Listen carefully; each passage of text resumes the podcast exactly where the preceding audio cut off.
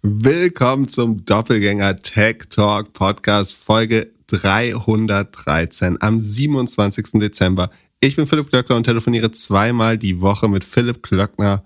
Heute unsere große Jahresrückblicksfolge. Wir schauen nicht so ganz aufs Jahr, aber wir schauen auf unsere Predictions. Also, was haben wir genau vor einem Jahr predicted? Was, wie wird die Welt wahrscheinlich sein? Wo lagen wir falsch?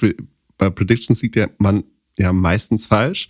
Da gehen wir rüber. Das könnt ihr mit uns machen. Und zwar, wenn ihr auf doppelgänger.io slash predictions minus 2023 geht. Schaut, da ist schön eingetragen, wo wir richtig und wo wir falsch lagen. Pip, magst du die Seite aufrufen und anfangen? Ja. Ähm, es ist die historische Folge im, im Jahr, wo A, ich das erste Mal, ich glaube, in meinem Leben die Folge verschlafen habe. Also nicht verschlafen, ich war wach, aber ich äh, habe nicht damit gerechnet, dass wir, dass wir heute aufnehmen irgendwie. Das war in, in, meinem, in meiner biologischen Uhr nicht vorgesehen. Äh, und dementsprechend ist es äh, die Folge, wo Herr Glückler um ein Vielfaches besser vorbereitet ist und auch schon Vorbereitungsarbeit gemacht hat und hier schon Häkchen und Kreuze an die Predictions rangemacht hat, um äh, die Arbeit zu unterstützen. Hervorragend. Wie, wie kann das ist mein Weihnachtsgeschenk. Das ist mein Weihnachtsgeschenk. Äh, ich, ich stehe auf Experiences und nicht Geschenke. Ähm, und heute bekomme ich einfach mal einen gut vorbereiteten Podcast. Also mal wieder einen gut vorbereiteten Podcast. Von welchem Tag bist du auf, ausgegangen? Hast du gedacht, heute ist Montag, Sonntag? Nee, also heute Morgen muss ich erstmal erschreckend feststellen, dass noch Feiertag ist, als ich einkaufen gehen wollte. Und dann äh, hatte ich tatsächlich, war ich äh, gefühlt noch nicht im Podcast-Modus. Erfrischend. Das, ja, das, ist mir noch nie passiert. Ich dachte, dass heute nicht aufgenommen wird. Also, dass wir aufnehmen äh, am, am, am äh, zweiten Feiertag, wusste ich eigentlich, aber da vielleicht, weil ich heute nie, ja, naja. Äh, und weil mal die Pläne sich so ein bisschen geändert haben auch. Also es gab eigentlich einen Plan und da wäre das relativ fest drin vorgesehen gewesen. Ähm, und der Plan hat sich aber geändert und deswegen ist alles ein bisschen durcheinander gekommen. Das ist die Erklärung. Ja, na dann, legen wir los. Möchten wir mit dir mal anfangen vielleicht? Da sehe ich viele rote X's und ein paar grüne Häkchen. Oder wie machen wir so abwechselnd? Aber dann kommen wir durcheinander. Gib Gas. Wir machen abwechselnd. Hin und her, hin und her, okay. hin und her. Du darfst anfangen. Mit, mit meiner oder mit deiner? Mit meiner, damit du sagen so. kannst, dass sie falsch also, lag. Herr Glückler hat am Anfang letzten Jahres äh, behauptet, 2023 wird das Jahr der heulenden Gründer. Oh, da gibt's, äh, naja, also das, der Teil ist nicht unwahr, würde ich sagen. Wobei die meisten erklären dann ja, warum das äh, trotzdem äh, nur eine dornige Chance ist. Ähm, Bewertung im privaten Pri Primatenmarkt. so sieht's aus, wenn ich nicht vorbereite. Im Primatenmarkt werden sich mehr als äh, halbieren. Äh, jedes zweite Einhorn verliert sein Horn. Äh, waren dann doch nicht so viele. Mal sehen, was noch kommt. Also das ist natürlich schwer zu verifizieren und zu falsifizieren, weil es ja so ist, dass man die Bewertung eben ähm, über sogenannte strukturierte Runden so ein bisschen über Wasser halten kann. Also ich würde schon sagen, dass die, also ich würde dir den, den gelben Haken geben. Also heulende Gründer weiß, weiß ich nicht. Also sagen, ich muss hier nur rügen, dass du das nicht gegendert hast. Bewertungen im privaten Markt werden sich mehr als halbieren. Ich würde sagen, sie haben sich halbiert. Nur fairerweise kann man sagen, der private Markt hat das wie immer sehr gut verhindert, indem man eben dann Liquidation Preference angehangen hat. Ne? Also man kann ja sagen, wir glauben, eine Firma ist immer noch zweieinhalb Milliarden wert. Das diskutieren wir nicht, aber dafür geben wir nur 100 Millionen rein wenn wir mindestens 300 Millionen zurückbekommen äh, und dann hätte man ein ähnliches Ergebnis. Ähm, und so können Unicorns sich quasi an ihre Bewertung sozusagen äh, oder können ihre Bewertung festtackern, obwohl man, ich würde sagen, dass sich die Bewertung, also da, wo Runden gemacht werden mussten, sind die Bewertungen ja eigentlich eher halb geworden. Ich würde dir mindestens unentschieden, vielleicht sogar ein Häkchen geben. Und jedes zweite Einhorn verliert sein Horn auch da würde ich sagen, tendenziell richtig, nur dass, wie gesagt, es ist schwer zu beobachten. Ähm, sagen, in meiner persönlichen Bewertung hat jedes zweite ein, ein nein, ja, jedes zweite ein. Also ein Celonis oder so oder ein Flix. Natürlich sind die jetzt weiterhin Einhorns, Einhörner, aber die, die so knapp waren. Es gibt natürlich auch eine ganze Menge neue und man sieht die Bewertung halt nie. Du hast ja eine ähnliche. Gibt es so viele neue? Naja, alles, auf dem irgendwie AI steht, ist ja sofort ein Einhorn geworden. Naja, drei Stück, ne? Also Aleph Alpha, Mistral, Entropic war, glaube ich, letztes Jahr schon so viel wert fast. Ähm, und ansonsten jetzt auch nicht so viele. Ja, du hast geschrieben, es wird 2023 weniger Einhorn geben. Das ist natürlich die einfache, komplett unqualifizierte Aussage, damit, dass ich dich mit der Prediction durchgehen gelassen habe. Chiki. Chiki Glücklerfolge.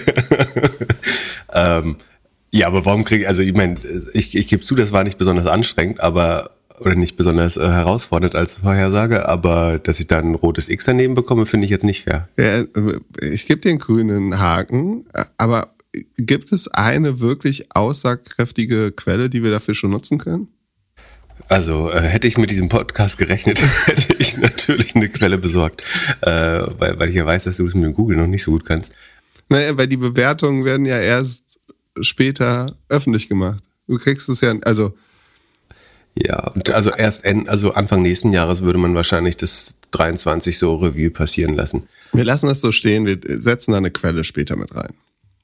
Ja, wir, also wie gesagt, Anfang des Jahres wird es wieder tolle Statistiken dazu geben, ähm, von, von PitchBook und so weiter. Und dann haben wir hier, was ist das? Ach nee, das äh, was Google übrigens noch richtig schlecht macht als Produkt ist, also wenn ich nach so Zahlen suche, was ich tatsächlich mache, ist, ich gebe das, was ich suche, ein und gehe sofort auf die Image-Suche, äh, in, in, der Hoffnung sozusagen, mich nicht durch Textwüsten wühlen zu müssen, sondern äh, Bilder verbildlichen sich das, verbildlichen das eben einfach deutlich besser dass Google das nicht checkt, dann nach Aktualität zu sortieren, also Dinge, die frisch sind, einfach mehr Ranking-Boost zu geben, finde ich. Und dass sie das aber auch aus den User-Daten nicht, äh, also der Ranking-Boost würde ja normalerweise eher aus den User-Interaktionen kommen.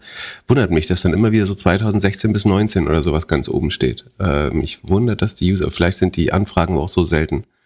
Ähm, naja, werden wir jetzt nicht mehr gelöst bekommen. Also, äh, das, wir verschieben sagen die, das mit Daten hinterlegen noch ins nächste Jahr Bauchgefühl, finde ich, haben wir beide, also haben wir beide richtig. Oh Gott, oh Gott, oh Gott. Äh, ich muss mal Deutsch hochfahren. ähm, so. Ja, aber, aber, das Gute ist, äh, du hast dafür kein, nicht sofort die Quelle gefunden. Bei der anderen Prediction von dir bin ich mir sicher, dass du eine Bookmark abgesichert hast. Und zwar hast du geschrieben. Wie, hast du die ganze Nacht drüber nachgedacht, über die Überleitung? Nee, die kam jetzt direkt.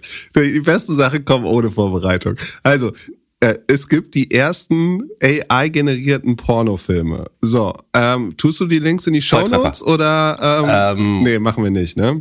Ich, ich würde sagen, das äh, recherchieren die NutzerInnen äh, gern selber.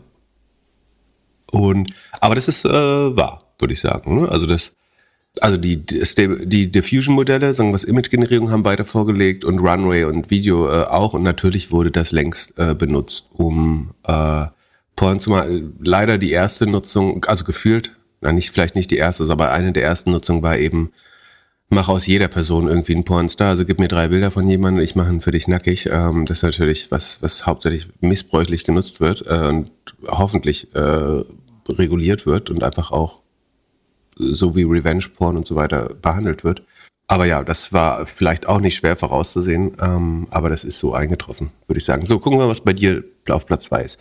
Zwei bis drei Kreatoren bauen ihre eigene Plattform und gehen von YouTube und Twitch weg. Das ist eher nicht passiert. Ich überlege gerade, ob es jemand versucht hat, wenigstens.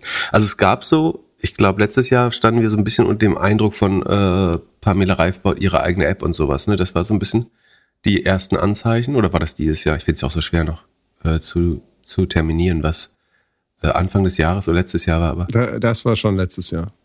Ja. Was schon eingetroffen ist, ist, dass es einen größeren Konkurrenten gibt. Also Kick, der die Streamer so ein bisschen aufteilt zwischen denen, die gerne in Gambling gehen wollen und so weiter und da Nutzer sich besorgt. Aber es ist eher so, dass die Leute sich halt kaufen lassen und dann die Plattform wechseln, anstatt irgendwas selbst zu bauen. So, machen wir weiter. Bei dir auf Platz drei war OpenAI will take your job. Die Arbeitswelt wird sich die kommenden fünf Jahre komplett verändern. Ja, also da hast du einen schlauen Horizont natürlich gewählt. Also auf fünf Jahre kann man das einfach, glaube ich, schon, schon jetzt abhaken. Ähm, ist das jetzt 2023 passiert? Nee, aber es ist, glaube ich, deutlich.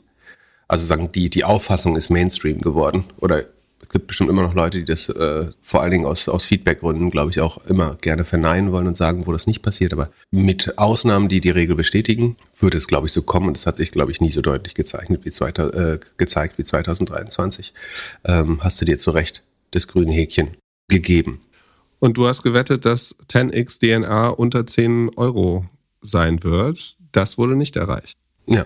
Es war, ähm, war mal knapp, aber auf 10 Euro war es nie. Ähm, als ich das letzte Mal gecheckt habe, war es jetzt bei 14 Euro 76. Ähm, das war, glaube ich, am 21. Dezember, als ich hier die schöne Vorbereitung gemacht habe.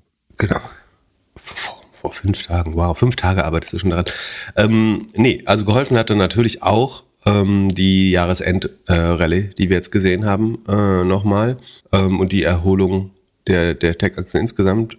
Anfang des Jahres stand es bei 11 Euro. Äh, ansonsten war der, der danach der, der, das lokale Minimum, was nochmal eingetreten ist, 12 Euro. Ähm, zwischendurch war es mal auf 18 hoch. Und dann wieder auf 12 runter. Ähm, und jetzt sind wir aber im Jahres, also auf Sicht von einem Jahr bei plus 35 Prozent. Das ist dann natürlich erfreulich für die Leute, die am Anfang des Jahres eventuell bei 11 Euro tatsächlich eingestiegen sind.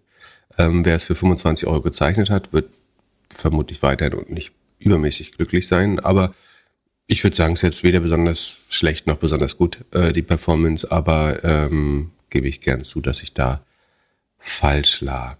Ähm Und du hast auch predicted, dass es ein schlechtes Jahr für SaaS-Werte wird. Also, und da ist es angelegt an den Wisdom Tree Cloud Computing ETF, dass der den Nasdaq 100 underperformen wird. Das hat er auch gemacht. Ja. Wir haben bestimmt so ein bisschen überlegt, wo ich habe hab die Folge jetzt natürlich auch, du hast bestimmt sogar die Folge nochmal gehört, ähm, aber wir haben bestimmt so ein bisschen überlegt, äh, wie wir das am besten in eine Formel packen und dann haben wir den, den WCLD äh, Wisdom Tree Cloud Computing äh, ETF Index, Index ETF äh, genommen.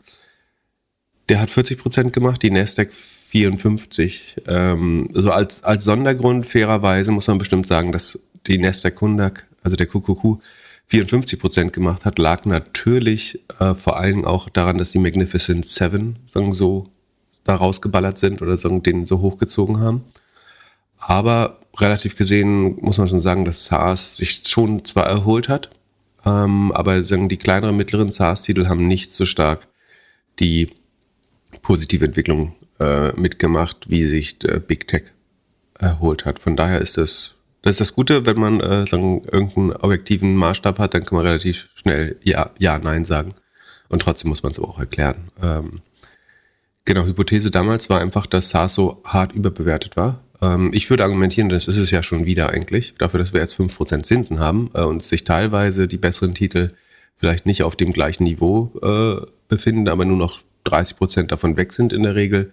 Da würde ich sagen, die 5% Zinsen in den USA müssten, oder viereinhalb oder auch immer, wo man das jetzt äh, festtackern möchte, ähm, müssten eigentlich mehr als diese 30 Prozent ausmachen. Das heißt, relativ gesehen würde ich argumentieren, haben wir mindestens die gleiche Überbewertung wie, wie damals. Ähm, ja, aber in, insofern war das richtig. So, dann gucken wir auf deine Nummer vier.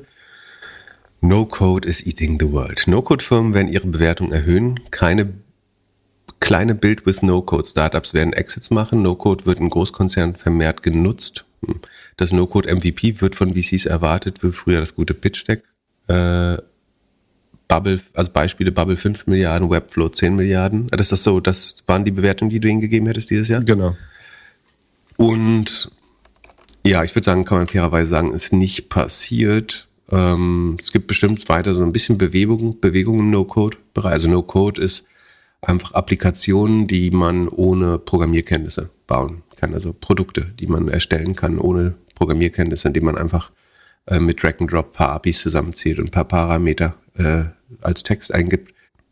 Ja, ist nicht so nicht so stark gekommen wie gedacht, äh, würde ich sagen. Ähm, trotzdem gibt es immer mal Beispiele dafür. Also ich sehe immer mal Pitch-Decks von Sachen, die einfach genau wie du beschreibst, das MVP ähm, durch das Zusammenflanschen von ein paar APIs äh, genauso entsteht. Aber das ist nicht der große Trend geworden. Sicherlich auch äh, dadurch, dass AI so so viel Rückenwind jetzt hatte dieses Jahr. Oder was würdest du noch sagen? Ja, sehe ich genauso. Also du kannst No-Code eigentlich mit AI jetzt äh, durchtauschen. Alle versuchen auf AI-Basis irgendwas zusammenzubauen, äh, was dann auch wieder da reingeht. Aber ja, die Firmen haben davon auf jeden Fall nicht gewonnen. Ähm, mal schauen. Webflow macht bestimmt nächstes oder übernächstes Jahr eine Runde und dann werden wir sehen, wie die Bewertungen so aussehen. Ähm, ich sehe aber auch, also ich höre auch immer wieder von Leuten, die beeindruckt sind, wie viel sie mit den Tools schon bauen können. Für den ersten Schritt wahrscheinlich sinnvoll. Für den nächsten Schritt, also nächstgrößere Runde, nächstgrößere Firma wird es wahrscheinlich dann schwieriger. Dann gehen wir zurück zu dir. LinkedIn Engagement wächst. Wie, wie würdest du das beschreiben? Äh, an welcher Quelle würdest du das festmachen? Google Trends? Äh, nee, komplett anekdotisch. Äh, also ich äh, bin knapp unter 50.000 Follower äh, auf LinkedIn dieses Jahr. Ähm, ich, jetzt müsste man wissen, wo ich das Jahr gestartet habe. Das weiß ich leider nicht mehr. Ähm, aber so, für mich war es, wenn man das so möchte, ein gutes LinkedIn-Jahr. Ähm, mein Gefühl ist auch, also es ganz persönlich für mich wichtiger geworden ist. Ne, keine Angst, wir lassen es nicht bei der rein anekdotischen Evidenz, aber ähm, für, sagen, ich persönlich habe auf jeden Fall dieses Jahr die Entscheidung getroffen, wahrscheinlich eher vor anderthalb Jahren, aber dass LinkedIn mir wichtiger ist äh, als Twitter, sowohl von der Audience als auch ähm, vom, vom Klima und dem Spaß, den man da hat. Äh, wobei Spaß ist jetzt immer noch nicht. Ich merke immer wieder, Spaß noch nicht so akzeptiert, oder nicht akzeptiert schon, aber äh, nicht maßgeblich ist für die Performance auf äh, LinkedIn. Also wer noch, wenn wir noch ein Weihnachtsgeschenk machen, machen wir nachher noch Weihnachtsgeschenke eigentlich, die, die wir uns wünschen? Äh, ich, ich würde ja schon noch gern dieses Jahr über 50.000 kommen. Äh, ich mache auch keinen Post, dann versprochen. Äh, ich bin jetzt bei Sekunde, ähm, nicht, dass ich das täglich nachschauen würde, aber die Zahl habe ich zufällig parat. Hier 48.300, 1.700 neue Follower bekomme ich wahrscheinlich nicht mehr hin. Ich, ich schreibe hier in, in die Prediction-Seite, dass äh, Pip hat mehr Follower und freut sich über jeden, äh, jeden, der den Follow-Button klickt. Ja, sag, sag noch mal drei Freunden, dass sie äh, Philipp Klöckner auf LinkedIn, aber dem richtigen, äh, folgen sollen. Äh, vielleicht schaffe ich es dann noch dieses Jahr bei über 50.000. Also wir brauchen 1700. Da ich davon ausgehe, dass die Hörer und Hörerinnen das eh schon tun. Ähm, achso, und am besten, dann, wenn ich es noch nicht mache, dann natürlich direkt noch die, äh, die Glocke oben äh, anmachen am Profil äh, beim, beim Klöckner. Ja, so dann äh, machen wir es doch mal etwas objektiver. Aber würdest du sagen, dass das nicht? Du bist nicht mehr so viel unterwegs auf LinkedIn, ne? deswegen nimmst du es auch gar nicht wahr, oder? Nee, ich finde es mittlerweile eher störend und nicht mehr. Ich, ich habe eher so Facebook-Vibes bei LinkedIn mittlerweile. Das stimmt natürlich. Also es ist natürlich der natürliche Gang der Dinge, dass wenn was mehr Mainstream wird, und das ist LinkedIn dieses Jahr definitiv geworden, würde ich sagen, dann findest du natürlich irgendwann alle oder mehr gesellschaftliche Schichten äh, dort. Und dann das bringt, äh, wie zuletzt gezeigt, auch äh, mehr und mehr Hass und sagen, äh, negatives Verhalten auf LinkedIn. Es bringt teilweise unqualifiziertere Bemerkungen, wenn man das so möchte. Ähm, es bringt aber auch eben eine, eine höhere Reichweite. Ähm, und insgesamt würde ich immer noch sagen, es ist von, vom Umgang her das sozialste Netzwerk von allen, obwohl es ja nicht so kein typisches soziales Netzwerk ist. Es ist meiner Meinung nach 100% ein soziales Netzwerk, aber ein äh, atypisches, weil es so ein bisschen eine Hürde hat. Aber ich würde schon sagen, also sag mir ein Netzwerk, wo es, äh, vielleicht Blue Sky äh, und, und Threads jetzt, aber ansonsten ist es wohl das mit dem vernünftigsten Umgang. Mir ist vollkommen klar, dass es Leute gibt, die das komplett anders erleben, äh, weil sie vielleicht weiblich sind, weil sie vielleicht Minderheiten angehören oder weil sie sich mehr politisch äußern und dann dementsprechend auch mehr Hass auf sich ziehen. Das ist mir vollkommen klar. Ähm, ich kann trotzdem ja nur berichten, was ich selber sehe, merke und fühle und äh, da ist es definitiv eins äh, der besseren, was nicht heißt, dass es perfekt ist. Und jetzt eine, eine richtige Zahl für Engagement? Naja, ich würde jetzt das, was am einfachsten zur Verfügung steht jetzt, wäre zum Beispiel äh, Similar Web. Da sieht man übrigens sehr schön, äh, dass, dass Twitter jetzt nicht profitiert hat äh, im letzten Jahr, aber das, ich mache den Vergleich, Vergleich mit Twitter jetzt mal raus, Sekunde. Wir, welchen Monat wollen wir Dezember nehmen? Also letztes Jahr Dezember, Dezember 22, achso, nee, den Dezember haben wir natürlich noch nicht. Äh, der ist übrigens der schlechteste Monat bei LinkedIn, äh, sieht man hier.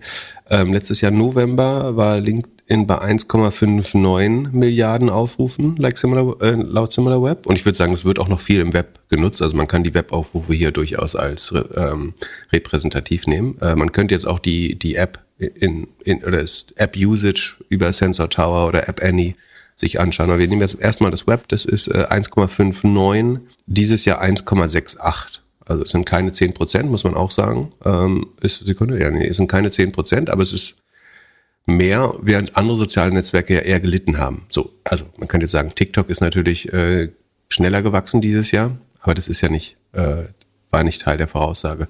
So, wir können mal gucken, äh, ansonsten, was wir hier noch an App rausbekommen. Ich würde mal den App Store nehmen. Ah, da kriege ich nicht so gut den Verlauf. Bei SimilarWeb sehe ich gerade. Ähm, und für App Annie bin ich zu geizig, ehrlich gesagt. Naja. Ähm, Aber es geht ja um Engagement. Du hast doch mal so eine schöne Tabelle gemacht. Könnte man da nicht sehen, ob das Engagement sich verändert hat? Also ist die Interaktion auf den Posts bei den großen Influencern besser geworden? Ja, also dazu müsste ich jetzt die Tabelle updaten. Äh, und da ich ja nicht, nicht perfekt vorbereitet bin heute, äh, habe ich das natürlich nicht gemacht. Ich würde sagen, dadurch, also relativ gesehen hat sich das Engagement insofern verbessert, dass ja äh, LinkedIn, und auch dafür würde ich nochmal Lob aussprechen, relativ aggressiv Bots und Nutzer löscht. Und das sorgt relativ für höheres Engagement. Also im Vergleich zu deiner Followerzahl engagest du mehr Nutzer als in jedem anderen Netzwerk. Wieder auch mit Ausnahme äh, LinkedIn und, äh, sorry, TikTok und Threads vielleicht. Aber genau, das Gesamtengagement kann man, glaube ich, schon am Web-Traffic ablesen. Äh, fairerweise, dadurch, dass es mehr Content-Angebote gibt auf LinkedIn inzwischen, ne? also einerseits durch Newsletter, aber auch, dass mehr Leute sozusagen beschlossen haben, einfach LinkedIn-KreatorInnen zu werden, ist es natürlich so, dass auch da so ein bisschen Wettkampf um die äh, Eyeballs gestartet ist. Ne? Also wenn du, du brauchst definitiv besseren Content, um, um viel Aufmerksamkeit zu erfinden. Ähm, ansonsten Weihnachten funktionieren die eigenen Kinder immer ganz super. Ähm, das äh, ist auf jeden Fall nochmal ein wichtiger Hack, äh, den man äh, ver verbreiten darf. Ähm, das scheint gut zu funktionieren ähm, im Kampf um, um Aufmerksamkeit auf LinkedIn. Ja, oder ein, ein Bild mit der Frau unterm Weihnachtsbaum. Ähm, wir haben leider keinen Weihnachtsbaum, sonst würde ich das nicht, und keine Kinder. Ähm, sonst würde ich natürlich beides, hättet ihr natürlich schon äh, von mir gesehen. Aber äh, in der Mangelung äh, Kinder, von Kindern und Weihnachtsbaum kon konnte ich dieses Content-Geschenk äh, leider nicht äh, meiner Followerschaft unterbreiten. Ähm, und AI generieren, hast du nicht dran gedacht? Ach so, das, das ist ja lustig. Ich bin ja gespannt, was für einen geschmacklosen Baum äh, und für hässliche Kinder die AI mir basteln würde. Ja gut, es kommt auf deinen Prompt an. Du musst natürlich schon damit arbeiten. Gibt sowas? Ey, das wäre auch, das würde doch funktionieren, oder? Du machst äh, Bilder von dir und deiner Partnerin und dann äh, kriegst du einen Vorschau auf deine Kinder. Da kannst du locker 5,99 im App Store für nehmen, oder? Gibt's das schon bestimmt. Also wenn es die, es gab das, wie hieß die App, die alle genutzt haben, um zu zeigen, Face wie alt sie sind? Oder wie sie äh, im Alter Face, aussehen? Face Match, nee, wie hieß die? Äh, irgendwas mit Face, oder? Ja, möglich. Da hat ja jeder seine Fotolibrary für freigegeben, um, um mal kurz einen witzigen Post zu, zu generieren. Und ja, um die AI, äh, also die, die Leute, die Modelle trainieren, danken euch für eure Daten. Es ist, ihr habt einen essentiellen Beitrag zu, zum, äh, zur Weiterentwicklung von AI gemacht. Also ich würde, äh, kommen wir mal zurück zum Thema hier, ich würde sagen, man kann schon sagen, dass LinkedIn, was, wie habe ich es formuliert, das Engagement ist gewachsen. Das ähm, in absoluten Zahlen kann man das so sagen. Also der durchschnittliche Content-Ersteller, Erstellerin wird auf LinkedIn dieses Jahr mehr Engagement haben als letztes Jahr. So. Ist in Ordnung. Kriegst einen grünen Haken. Kurze Werbeunterbrechung. Unseren heutigen Sponsor Notion nutze ich jeden Tag für meine Podcast-Notizen. Angefangen habe ich mit einem Dokument pro Folge. Heute habe ich für jedes Thema bzw. jede Firma ein Dokument, welches ich immer wieder erweitere. Somit habe ich über die Jahre eine Datenbank mit allen Doppelgänger-Themen aufgebaut. Und jetzt mit der Notion KI kann ich mich noch besser vorbereiten, weil ich die Notion AI einfach Fragen zu meiner persönlichen Doppelgänger-Datenbank stellen kann. Notion ist ein Ort, an dem jedes Team schreiben, planen, organisieren und die Freude am Spielen wiederentdecken kann.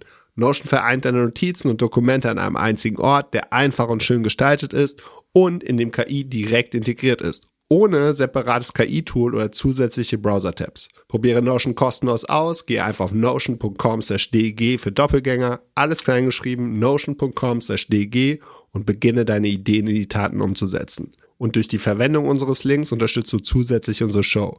notion.com/dg. Viel Spaß mit der weiteren Folge. Werbung Ende. Ja.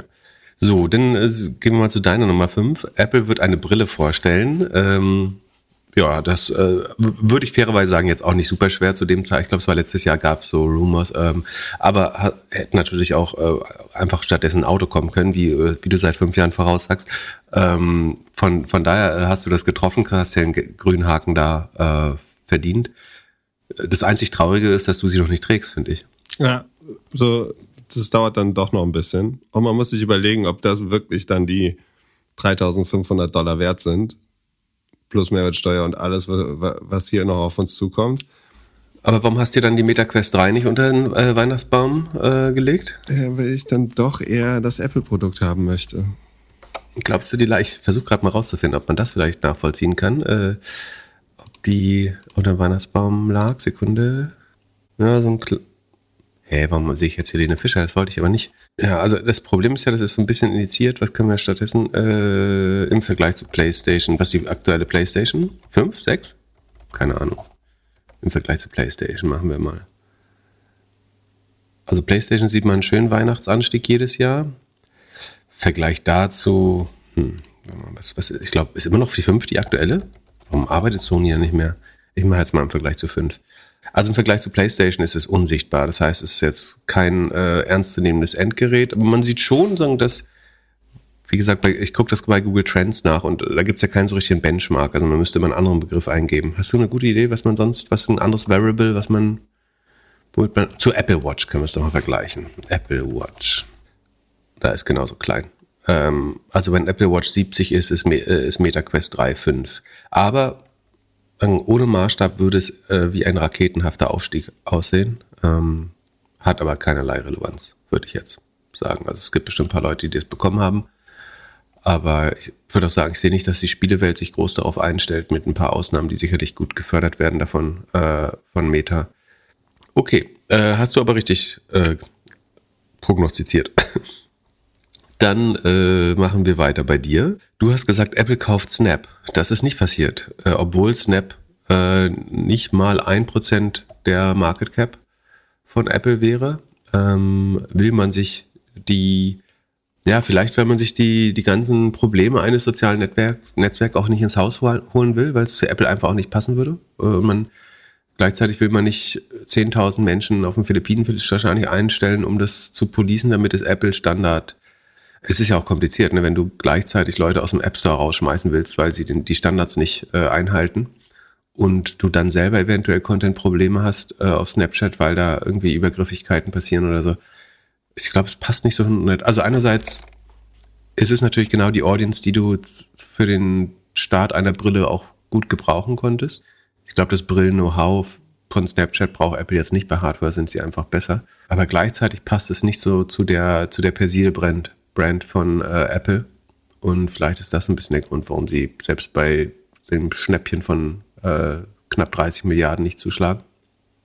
Oder was ja, das habe ich mir auch gedacht. Man merkt schon, wie Social Networks immer größer und unkontrollierter werden. Und die, das will man, also man, man könnte ja vergleichen, okay, passiert was ähnliches wie mit Twitter, wenn man es übernimmt und wie kann man, was kostet es alles, um ein Netzwerk so zu haben, dass es sauber und schön funktioniert. Und das kriegt ja kaum, kaum einer hin. Und sie, für sie ist es ja noch mal schwieriger, dass sie dann auch wahrscheinlich argumentieren müssen, okay, wie machen sie es in verschiedenen Ländern? Ne? Also Beispiel TikTok ist in jedem Land irgendwie ein bisschen anders.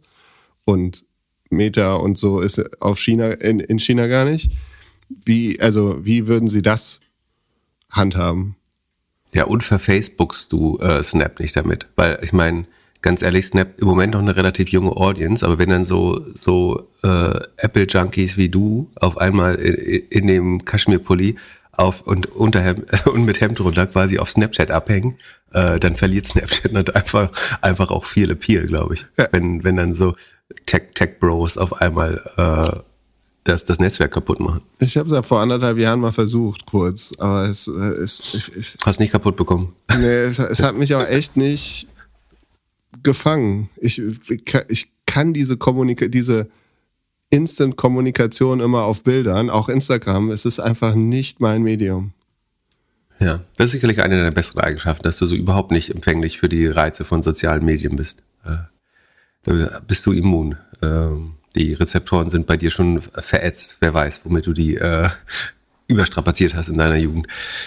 Ja, okay. Bleiben wir bei Social Networks. Äh, du meintest, es kommt ein neues soziales Network für Arbeit, welches über Intros geht. Äh, wir haben so ein bisschen überlegt, was, wie man LinkedIn Konkurrenz machen konnte.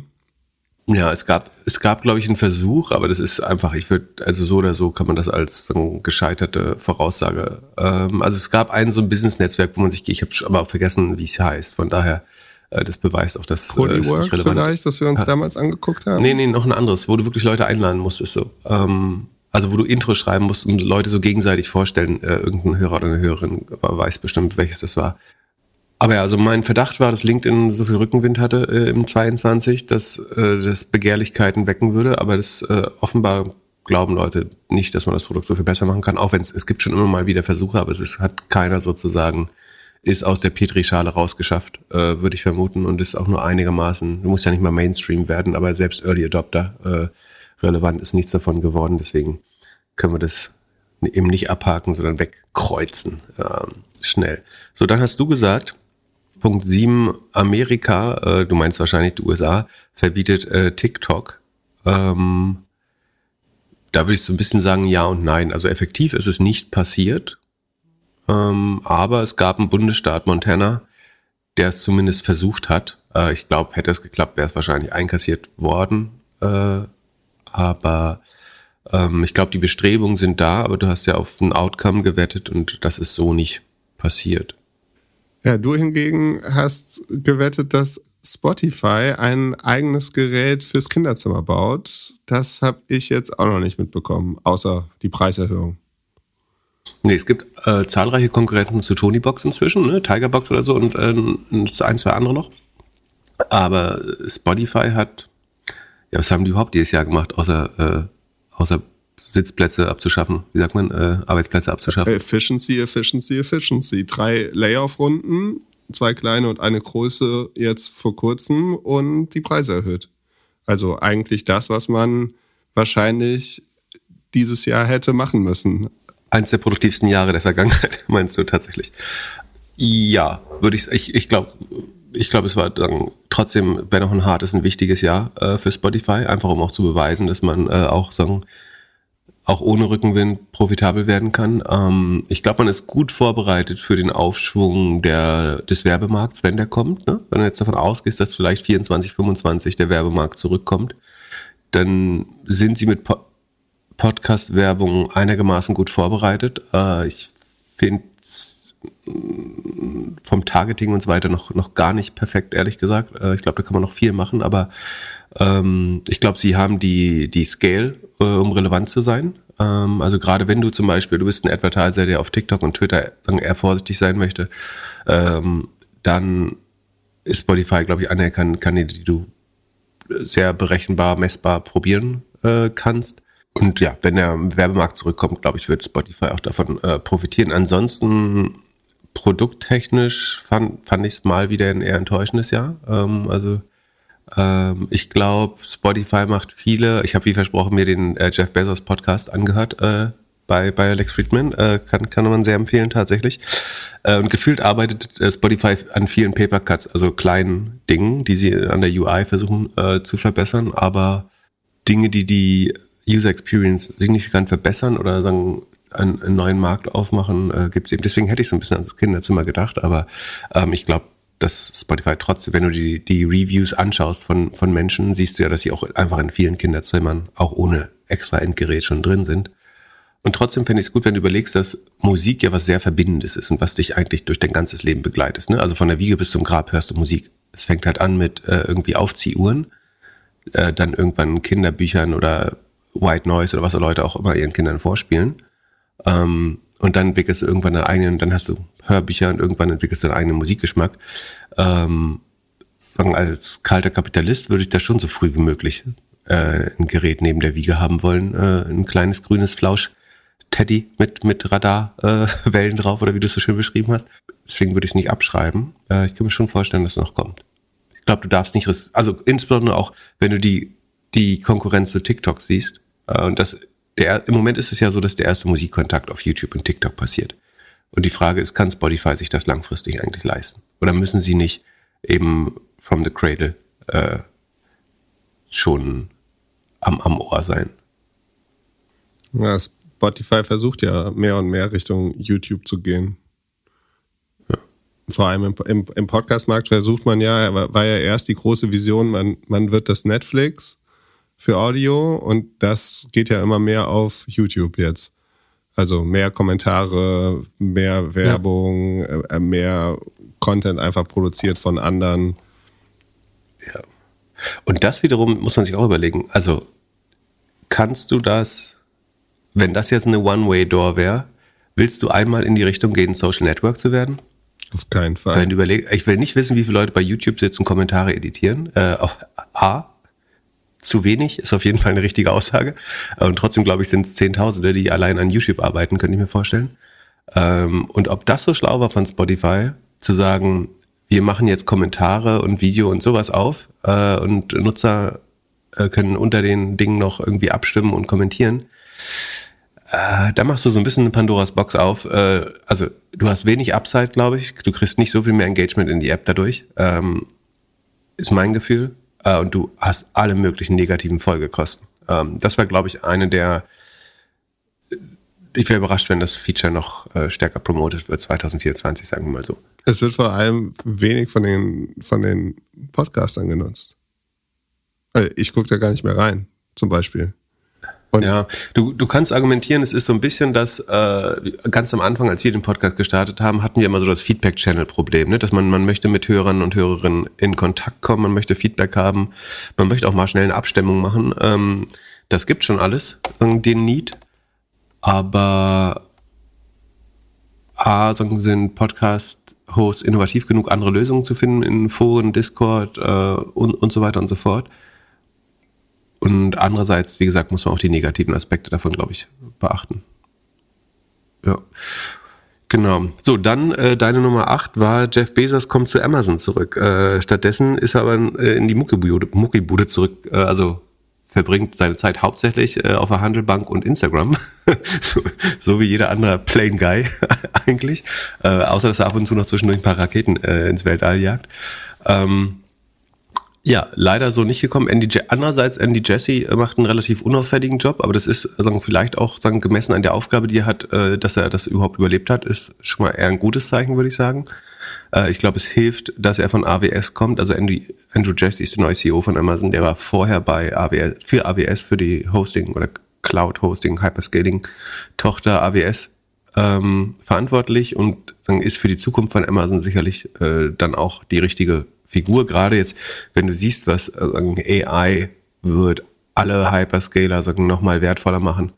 Ähm, von daher ist ganz gut, dass er da überlebt hat für ihn jetzt erstmal, äh, vermutlich auch für Amazon. Ähm, Jeff Bezos zieht, habe ich das Gefühl, jetzt auch gerade nach dem Interview ver verbringt er keine Sekunde mehr damit, über Amazon nachzudenken. Ja, ich glaube auch, dass der nicht mehr zurückkommt. Also die, die Prediction werde ich auf jeden Fall nicht ins nächste Jahr mitnehmen. Und nur noch mal oh, neue CEO. Seit wann ist Andy Jesse CEO von Amazon? Äh, seit 2000, äh, Ende 20 wahrscheinlich. Oder Anfang 21. Ja, ja. Also ganz so neu ist er dann doch nicht.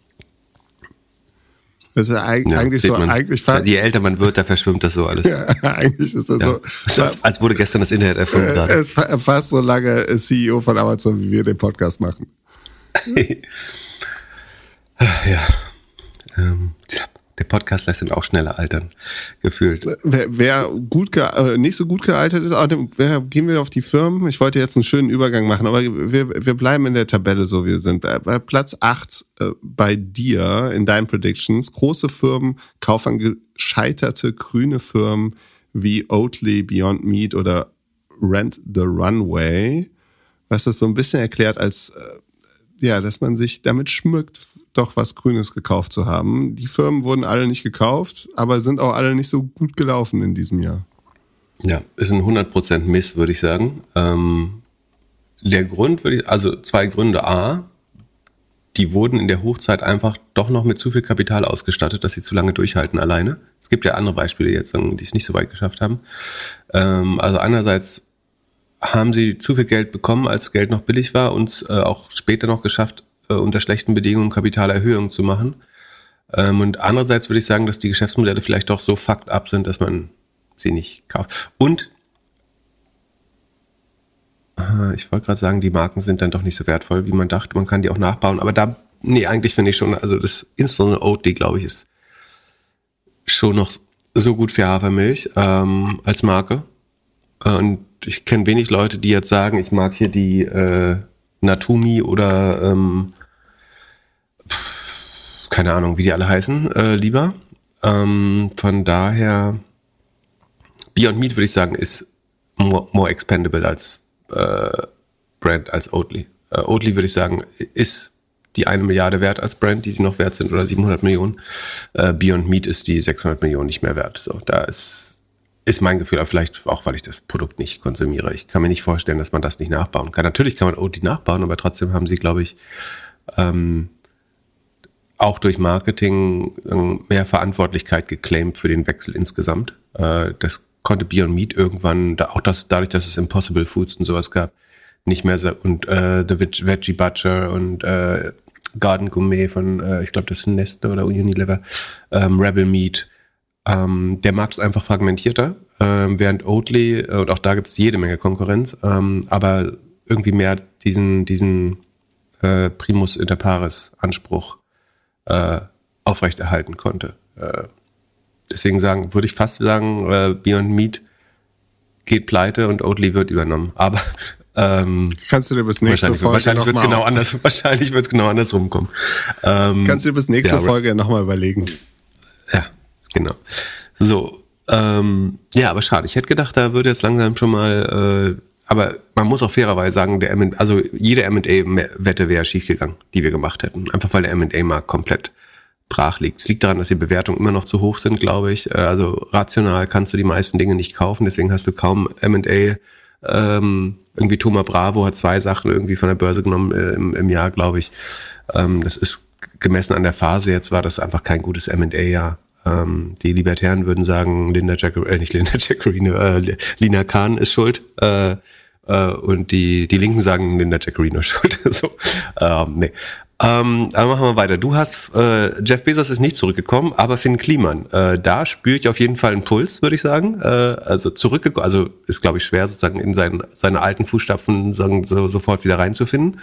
Aber man spürt einen Puls ähm, und er, äh, er, er kommt zurück, äh, selbstbewusster, ähm, würde ich sagen. Ähm, so eine Mischung aus schon geläutert, aber auch, auch wieder mutige Videos äh, teilweise. Äh, nicht viel Dummes gemacht dieses Jahr, muss man auch mal sagen. Äh, ist ja auch äh, schon ein, Gewinn oft.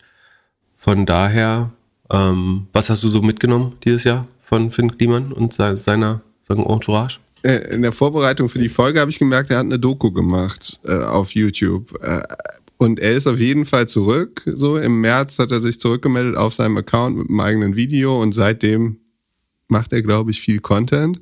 Aber äh, du kriegst den Content wahrscheinlich mehr mit als ich, weil ich keine Zeit auf Insta bin.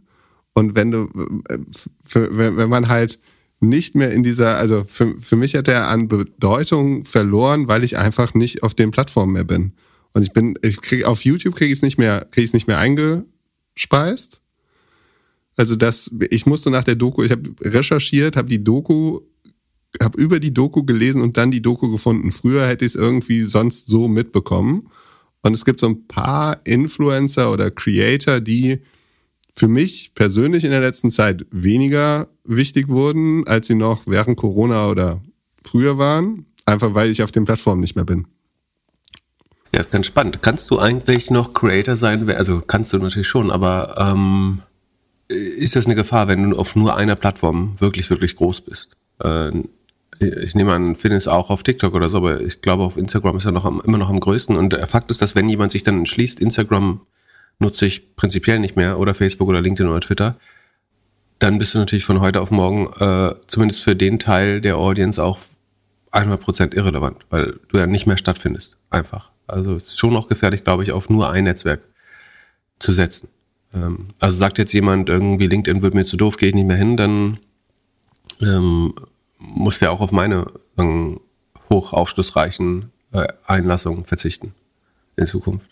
Wahrscheinlich. Ja, aber was ist die, aber wie viele Creator gibt es, die mehr als eine Plattform gut bespielen können? Auch nicht viele, natürlich. Und es kann die auch bei, Aber doch, es gibt also es gibt ja viele TikToker, YouTuber, die jetzt einen Podcast gemacht haben, zum Beispiel. Das ist die Frage, ob das geht das zurück oder also geht es mehr in die Richtung oder äh, wird es zurückgedreht? Dieses, ähm, ich mache jetzt auch noch einen Podcast. Das war so eine Strategie, ich glaube auch so ein bisschen gefördert äh, zwischenzeitlich von Studios und von äh, Spotify. Ähm, und für Podcaster ist es genau die gleiche Gefahr. Also, dass Leute keine Podcasts mehr hören. äh, dass Leute weniger Podcasts hören, dass es mehr auf Video geht, dass wir einen guten Videopodcast machen müssen, damit wir wieder Reichweite gewinnen. es kann auch sein, dass wenn man ein äh, super erfolgreicher Podcast ist in einem äh, in einem Player, der seine Preise erhöht, dass auf einmal Leute den, den Podcast nicht mehr hören. Also es gibt, du hast von allen Seiten irgendwelche Konkurrenzpunkte und wir leben nun mal in einer Zeit, in der alles in Tribes irgendwie organisiert ist und jeder in seiner kleinen Nische dann eine gewisse Reichweite hat. Ja, es ist ja so, dass schon alles mit allem konkurriert um Aufmerksamkeit. Äh, da hatten wir noch eine sehr gute Debatte, äh, nicht Debatte, oder Meinungsaustausch auf äh, Discord neulich über, warum denn öffentlich-rechtlicher Rundfunk Konkurrenz zu uns ja, weil die hätten ja nicht so ein Format. Ähm, tatsächlich ist es ja viel viel komplexer, dass man sagen muss, ähm, es ist eben doch jedes, also wenn jemand außerdem Fußball, also man kann ja Doppelgänger und Fußballfan sein. Ähm, und wenn dann jemand einfach drei gute Fußballformate macht, ähm, dann frisst das natürlich einfach verfügbare Gesamtzeit. Oder was man macht was über Jagd und jemand ist Jäger und Doppelgänger-Fan. Ähm, von daher ist jedes Format schon ein bisschen Konkurrenz.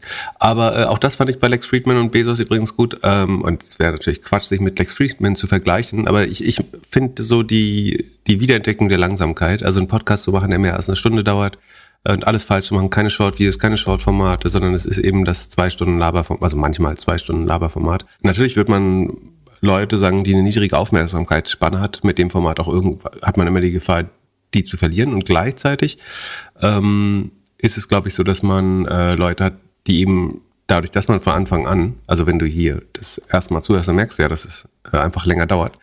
Ähm, und die Leute verliert man auch vielleicht nicht so stark wieder an äh, Konkurrenzformat. Es sei denn, es gibt eben andere starke, so Long-Listen-Formate oder so. Ja, lass uns mal bei Podcast bleiben. Das steht nicht auf der Liste, aber wir hatten es in der, in der Folge davor, wo wir beide richtig, richtig falsch lagen, war, die Prognose, wie viel mehr Hörer wir dieses Jahr haben werden. Da lagen wir beide daneben und der Podcast-Markt ist auf jeden Fall nicht so gewachsen, wie wir uns das vorgestellt haben. Auf der anderen Seite, während alle sich über den Werbemarkt beschwert haben, war es für uns das erfolgreichste Jahr, was wir je vermarktet hatten. So, ähm, aber was Glück, was was er vermarktet hat, meint er. Herzlichen Glückwunsch. Ja, es ist die eine Glück hat die Kassen gefüllt. Jetzt jetzt sagt die Zahl. Sag wie viel. Wir haben uns verdreifacht, fast verdreifacht Verdreifacht? vom, vom Revenue. Ähm, Wir machen jetzt 12.000 Euro im Jahr mit dem Podcast. oh, und genau und das Ganze ist bei konstanten Kosten. Aber die äh, Hast du, dir- hast du dir keine neue Hardware gekauft dieses Jahr? Ist es das erste Jahr, ohne dass wir uns zwei neue Mikrofone gekauft haben etwa? Ja, wir haben auf jeden Fall kein Team von Leuten, die uns irgendwie den Content vorbereiten und wir haben in der Produktion auch nicht mehr Geld ausgegeben. Aber jetzt nochmal zurück zu.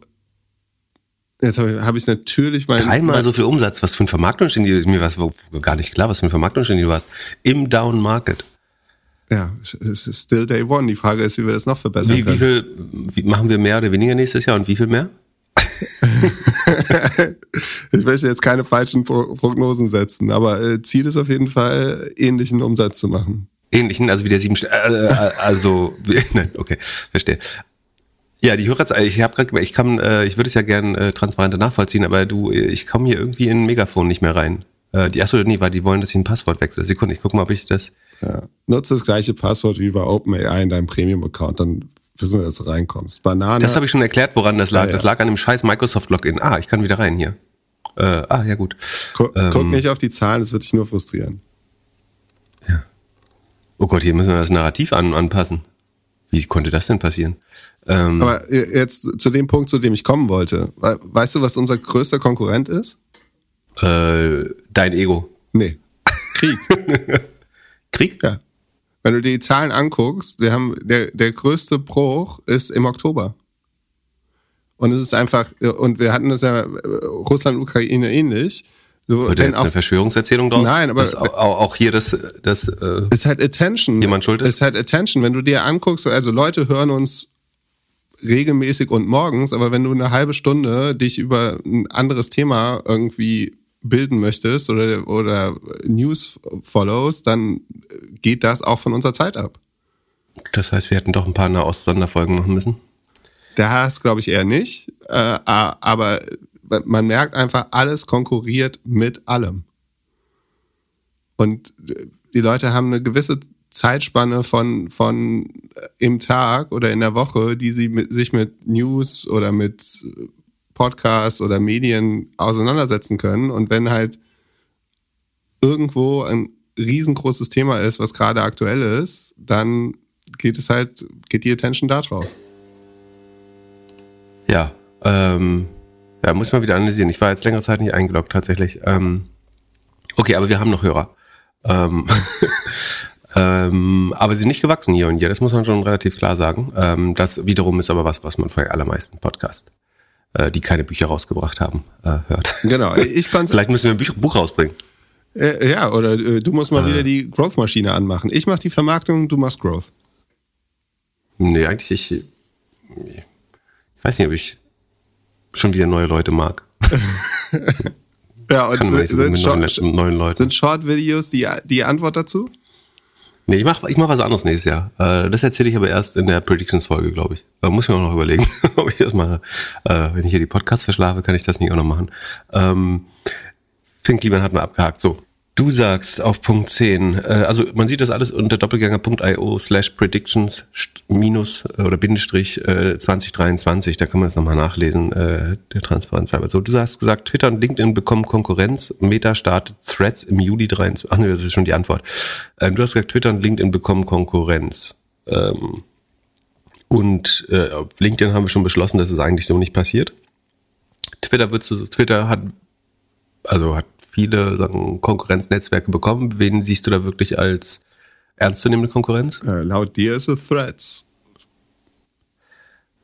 Ja, es sind die, die den besten Shot haben, äh, würde ich sagen. Ähm, es ist jetzt äh, noch fern davon, auch nur annähernd entschieden zu sein, würde ich sagen. Äh, Es kann auch gut alles noch äh, schief gehen.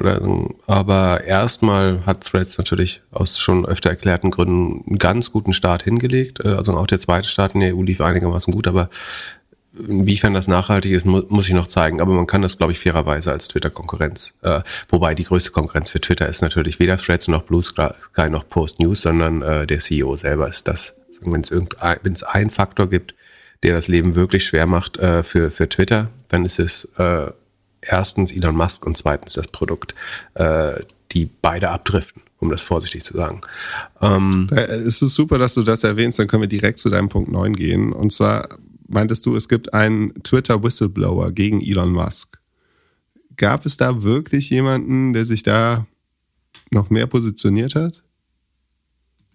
Also es gab nicht den einen, ich würde sagen aber auch, dass es schon, ja, also ich würde definitiv sagen, das ist jetzt nicht so, ich würde jetzt weder ein X noch ein Häkchen ranmachen, ehrlich gesagt. Ich würde sagen, es sind schon viele interne rausgekommen, äh, aus dem alten Security-Team, man erinnert sich an die Code-Konferenz, ne, wo Linda Jaccarino und der Yael Rose, äh, glaube ich, auf der Bühne waren. Ich, das erfüllt jetzt nicht die ähm, typische Formulierung oder Definition eines Whistleblowers, würde ich sagen. Aber es sind einfach aus verschiedensten Ring, Richtungen. Ach, Das, das Ding ist, es überrascht einfach niemand, was dort passiert. Also was in einer anderen Firma Whistleblowing wäre, wäre, also dass Leute gefeuert werden, wenn der CEO eine andere Meinung hatte oder wenn, wenn sie die, die Wahrheit in Daten äh, aufzeigen, werden sie dafür rausgeschmissen. Das würde in anderen Firmen Whistleblower-Material sein. In, bei Twitter ist es ein ganz normaler Montag. Ähm, von daher gebe ich das gerne sozusagen verloren, diesen Punkt. Ähm, und trotzdem finde ich es gut, dass einigermaßen publik wird, wie diese Firma in Anführungsstrichen geleitet wird ähm, oder fehlgeleitet wird.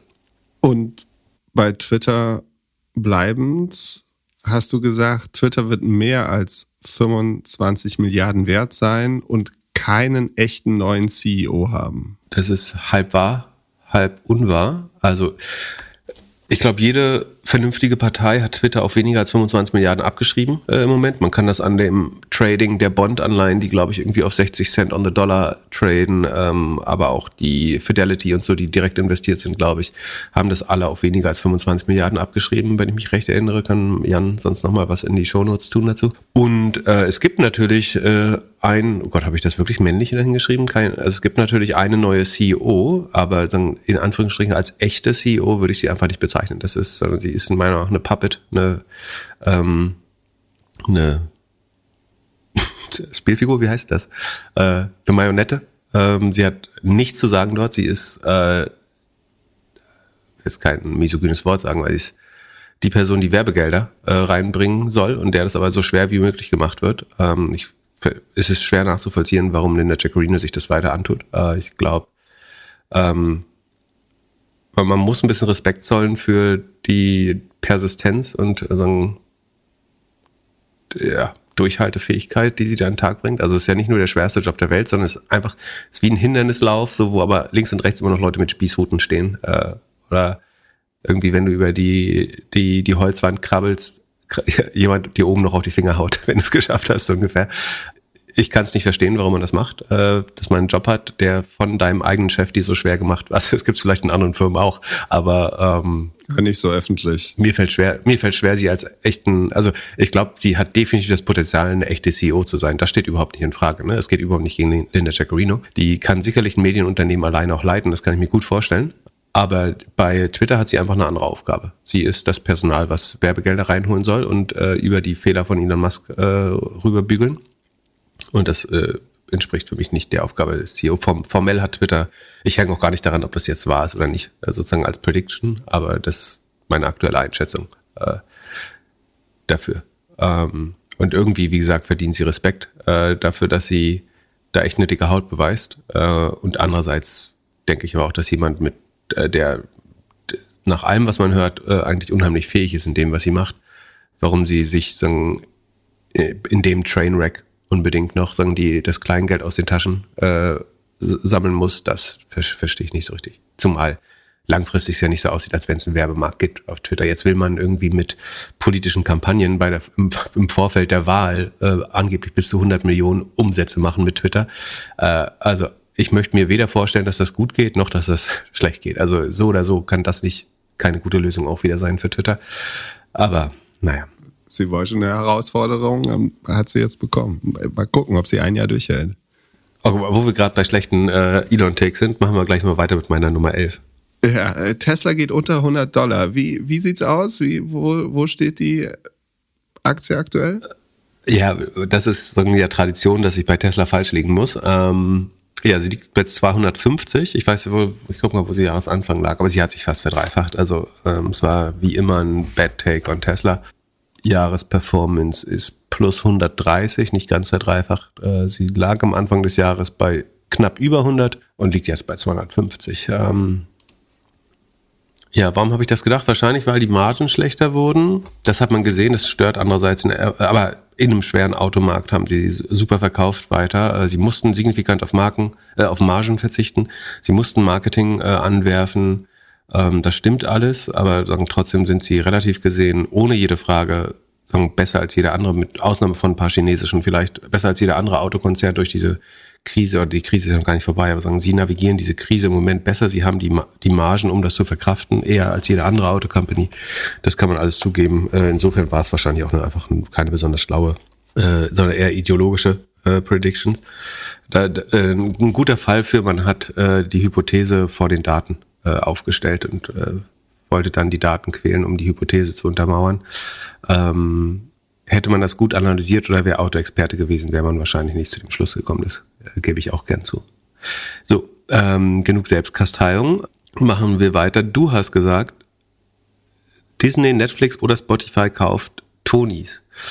Das ist so auch nicht ähm, passiert. Wir gucken mal, wo Tonys steht. T-N-I-E. Äh, steht bei 5 Euro, also 4,80 würde ich fairerweise sagen, ist und haben sich in dem Jahr auch nur leicht negativ entwickelt, haben 10% verloren dieses Jahr, ähm, einfach weil sie wenig anfangs äh, im letzten Jahr verloren haben. Fairerweise muss man sagen, damit ist einer der besseren Specs, äh, wenn man überlegt, das ist viele Tech. Nur halbiert Tech, als Spec. Halbiert ist tatsächlich, man muss ja die Fakten zählen lassen. Äh, und halbiert ist für einen Spec, äh, der 22 oder 21 rausgekommen ist, äh, einfach eine akzeptable Performance oder sogar eine relativ gute, würde ich sagen. Ähm, und also man muss die Aktie, also die Aktie hat sich halbiert, während sich der Zins ver, also von, von 0 auf 3 oder 4,5 Prozent gegangen ist. Ne? Also ähm, dafür ist das gar nicht so schlecht, dafür, dass es die, die großen Gewinne noch in der Zukunft liegen. Ähm, ich finde, man sieht sehr gut, dass sie ähm, beim, bei Umsatz und Marge abgeliefert haben. Ähm, also ich habe eine ganz kleine Position im, im Spaßportfolio an Tony, ansonsten keine größere. Ähm, von daher finde ich, hat die, das Unternehmen erstmal abgeliefert. Problem könnte sein, dass also um die von der Börse zu nehmen, müsstest du wahrscheinlich Richtung 8, 9 Euro gehen. Also eine 40, ein 40 Prozent Aufschlag auf äh, 7 Euro würde hier vermutlich nicht reichen, würde ich denken. Sondern es ist sicherlich ein bisschen so, dass die, die Pipe-Co-Investoren, äh, die da den Spec mitfinanziert haben, dass die idealerweise ihr Geld zurücksehen wollen. Das heißt, du musst wahrscheinlich ein bisschen tiefer in die Tasche greifen. Das heißt, dann wären wir eher bei 1,2 Milliarden. Ähm, ob das das wert ist, das Business, äh, dann, dann muss man wieder fragen, ist das jetzt äh, 1,2 Milliarden wert? Ich gucke ganz, äh, wir haben die im Sheet, ne? Sekunde. Äh, ich würde schon sagen, Spotify kann das einfach strategisch machen, um, wie eben beschrieben, ins Kinderzimmer zu kommen, so früh wie möglich. Aber äh, so, wir haben Revenue werden wir wahrscheinlich so bei knapp 300, Sekunde, ja, ich, also bei, ich würde vermuten, nee, knapp über 300 Millionen landen, viermal Revenue. Was ist EBITDA? Letztes Jahr. EBITDAs. Letztes Jahr. EBITDA, also sie werden EBITDA positiv wahrscheinlich dieses Jahr oder sehr, also höchstwahrscheinlich haben sie, glaube ich, auch geguided und werden über 300 Millionen Umsatz machen. 1,2 Milliarden wäre jetzt kein Schnäppchen dafür, aber du kannst auch überlegen, eigentlich kannst du bei dem Modell und sie wachsen noch ganz ordentlich. Äh, Revenue wächst gerade mit 46,5 Prozent im Q3. Ähm, was habe ich gesagt? 300 Millionen. Ähm, viermal Umsatz wären das. Und kannst du auf, ja, vielleicht kann man auf 15, 20 Prozent Marge mittelfristig, kann man schon zahlen. 1, also es ist nicht günstig, 1,2 äh, Milliarden dafür zu zahlen, aber ich kann mir vorstellen, irgendwann hast du noch mal recht mit der ähm, Prognose, weil im, im Moment finde ich sie ja nicht günstig, nicht teuer, fair, einigermaßen fair bewertet. Es hängt, man muss vor allen Dingen schauen, wie sehr die, also können sie weiter delivern auf der Margenseite. Ich finde zumindest die Hypothese dafür ganz gut, also das AI, mehr Eigenprodukte, mehr internationales Geschäft ähm, und mehr Tonis, weniger Boxen, dass das alles sollte Rohmargen nach oben treiben. Also Kreativtonis, äh, eigene, also eigene Marken, Kreativtonis mehr Tonis, weniger Boxen, international weniger Lizenzgebühren, all das muss die Marge eigentlich positiv beeinflussen. Ähm, und man muss dann nur noch schauen, sozusagen, wie schaffen sie es in, in Dach überhaupt zu wachsen? Das sieht im Moment gut aus. Und schaffen sie es in den USA sozusagen, dass die Verdopplung, wie, wie lange können sie sich in den USA, also klappt das Go-to-Market in den USA weiterhin so gut, wie es bisher aussieht? Ähm, und dann kann man schon sagen, kann man das unterschreiben, äh, die, die, die Bewertung. Ist, ist meine Meinung. Letztes Jahr hast du dagegen gesprochen, dass es nicht genug Nutzer sind, dass es so viel zu wenig Endgeräte ja, das, ja, das habe ich jetzt leider nicht gehört. Sekunde, weil ich bin gut darin, mich zu berichtigen, wenn ich falsch lag. Ähm, anders kann man nicht schlau werden. Wir nehmen mal die Anzahl der Boxen. Sieben Millionen Boxen. Da hast du vollkommen recht. Sieben Millionen Boxen ist einfach vollkommen irrelevant äh, weiterhin. Also da kann man mal durch ein schlechtes Quartal kommen als Spotify mit. Aber ähm, von den Nutzern ich würde so ein bisschen argumentieren, äh, das, das Coole an äh, Tonys, darüber haben wir noch gar nicht so viel gesprochen, ne? aber ist natürlich auch so ein bisschen die Viralität. So Jetzt gerade Weihnachten, wenn Kinder nochmal zusammenschlafen und so und äh, oder bei der Familie schlafen. Wenn da eine, eine Familie einen Tony hat, hat aber innerhalb von zwei Monaten ganz sicher beide eine, würde ich sagen. Ähm, also du kannst ja nicht irgendwie, die Kinder sehen einmal, wie die andere Familie mit Tonys einschläft, so dann natürlich hat, haben wir äh, innerhalb von Wochen beide Familien einen Tony. Ähm, das ist eigentlich schon äh, auf der anderen Seite ist so ein Toni auch ganz schnell wieder out, wenn man darüber hinaus wächst. Ja, ja, äh, genau. Also es ist ein, ein Trend. Äh, es ist schwer, eine Pipeline darauf, also auf der DNA der Firma eine Pipeline aufzubauen. Äh, also was sind andere irgendwie Audio-Tech-affine Kinderprodukte. Ähm, aber fairerweise, das könntest du auch über Lego sagen. Und ich glaube, Lego ist irgendwie noch besseres Spielzeug und äh, oder viel mehr Spielzeug als es Tonys ist auch. Aber ähm, gut gemanagte Franchises können es sehr lange schaffen. Äh, im und äh, Tonys hat natürlich den Vorteil, dass sie immer auf Brands reiten kann. Ne? Du kannst halt auf Harry Potter reiten, du kannst auf Paw Patrol reiten, du kannst auf, ähm, keine Ahnung, äh, Feuerwehrmann Sam und was weiß ich, diesen ganzen Franchises, auf anderen Marken, auf Disney und so weiter, kannst du dadurch, dass du eine Plattform bist, ein bisschen mit Tonys, kannst du natürlich mit Trends mitreiten auch. Ähm, aber ähm, ja, es ist, äh, hat einen echten Mode. Ich würde sagen, außer der Viralität und den Netzwerkeffekten.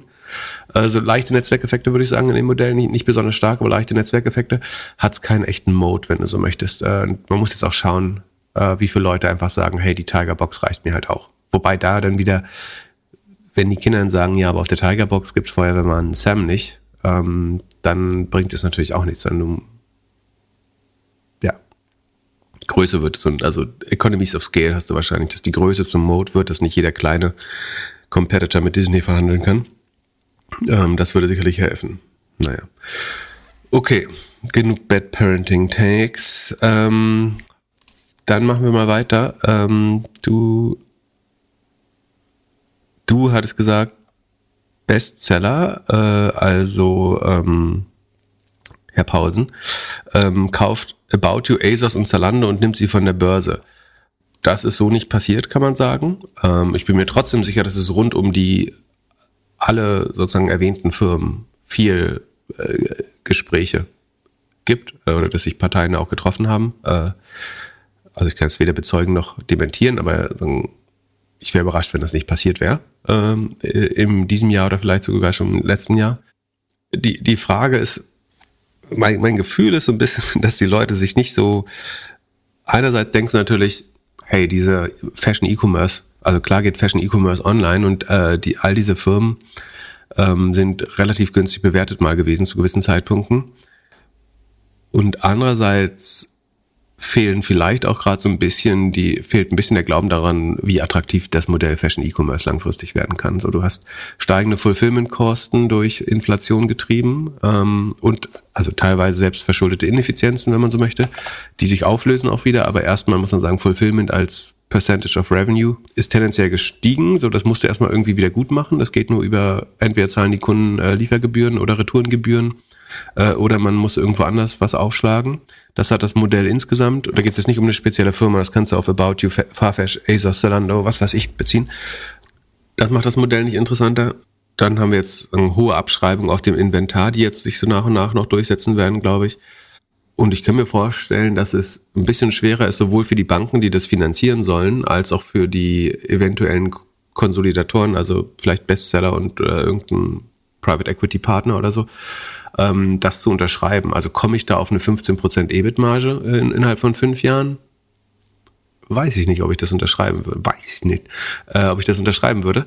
Plus, dass jeder in der Due Diligence dir zwei Folien zu Shein und Temu äh, da ins Deck haut, glaube ich, äh, und sagt hier Gegenwind und äh, das untere Marktsegment, also ein ASOS oder Boohoo oder sowas, äh, deren Marktsegment, Primark, äh, das fliegt ja, oder vielleicht auch Zara, das fliegt äh, dir eventuell um die Ohren, also der, der günstige Kram. Und das, das kann man sagen, ja gut, du kannst ja die teuren Sachen noch verkaufen und die Markensachen, aber allein an der Frequenz fehlt dir das. Also, dass jemand mal irgendwie das 19 Euro Ausgehkleid oder so, was man sich schnell bestellt, damit man mal was Neues hat oder äh, die, die Bademode oder so. Ähm, allein wenn ein, zwei Warenkörbe in der Frequenz wegfallen, äh, schadet das dem Modell schon extrem schwerer Leute zu reaktivieren und so weiter.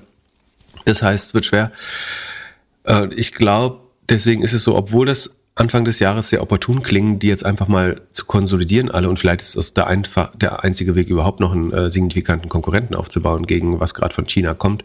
Ähm, so opportun das am Anfang klang, so schwerer ist es, glaube ich, das jetzt gegen Ende des Jahres mit allem, was wir wissen, zu unterschreiben. Äh, nicht unmöglich, ich kann mir vollkommen vorstellen, dass es trotzdem passiert, aber ich glaube, es gibt eine gute Gegenhypothese auch dagegen. Und das andere ist halt schon, so sehr ich auch gegen Temo und Shein argumentieren würde, äh, aus Konsumentensicht und Verbraucherschutzsicht und äh, Steuergerechtigkeit und was man alles da aufzählen könnte äh, an Problemen, muss man fairerweise sagen, dass es eigentlich volkswirtschaftlich ineffizient ist, dass es irgendwie ein, eine dicke Schicht an Retail gibt in der westlichen Welt, die sich eine goldene Nase verdient darin, Dinge aus China zu importieren. Ich finde aus, aus chinesischer Sicht ist es und aus Gesamteffizienz ist es einfach viel schlauer, wenn die Leute, die es produzieren, sich die Mediareichweite über Netzwerke wie Temu und Shein äh, und TikTok einkaufen und das direkt äh, vermarkten. Dass das dann viel zu günstig äh, importiert werden kann, ohne Zoll und zu minimalen Logistikkosten und eventuell Subventionen auf der Logistikseite. Das ist ein anderes Problem. Aber es ist nicht ganz einfach zu argumentieren, wie viel dieser Händlerfunktionen noch unerlässlich sind, sodass wir ähm, Businesses haben, die da irgendwie zwischen 40 und 60 Prozent Rohmarge haben. Also ein Inditex zum Beispiel müsste bei 60 Prozent sein. Ähm, und dann 15, 20 Prozent ähm, EBIT-Marge haben dafür, dass sie, dass sie die sind, die das von China hierher bringen und irgendwie ausstellen im Internet oder in ihren Filialen. Ähm, von daher, vielleicht ist es auch was, womit wir uns abfinden müssen, dass die Chinesen ihre Dinge selber vermarkten. Warum sollten wir das besser können? So, äh, wir kennen vielleicht den Bedarf ein bisschen besser, aber dieses, diese Händlerfunktion von ich kenne den Bedarf, ich weiß, was meine, meine Audience kauft, das braucht's halt nicht mehr, weil das kann man mit Daten ersetzen. Und das, das beweist ja Schiene. Schiene wird wahrscheinlich äh, 30 Milliarden äh, Umsatz dieses Jahr machen, war ihr eigenes Ziel, glaube ich. Äh, sie sind, glaube ich, profitabel dabei äh, und also über jeden Zweifel haben profitabel.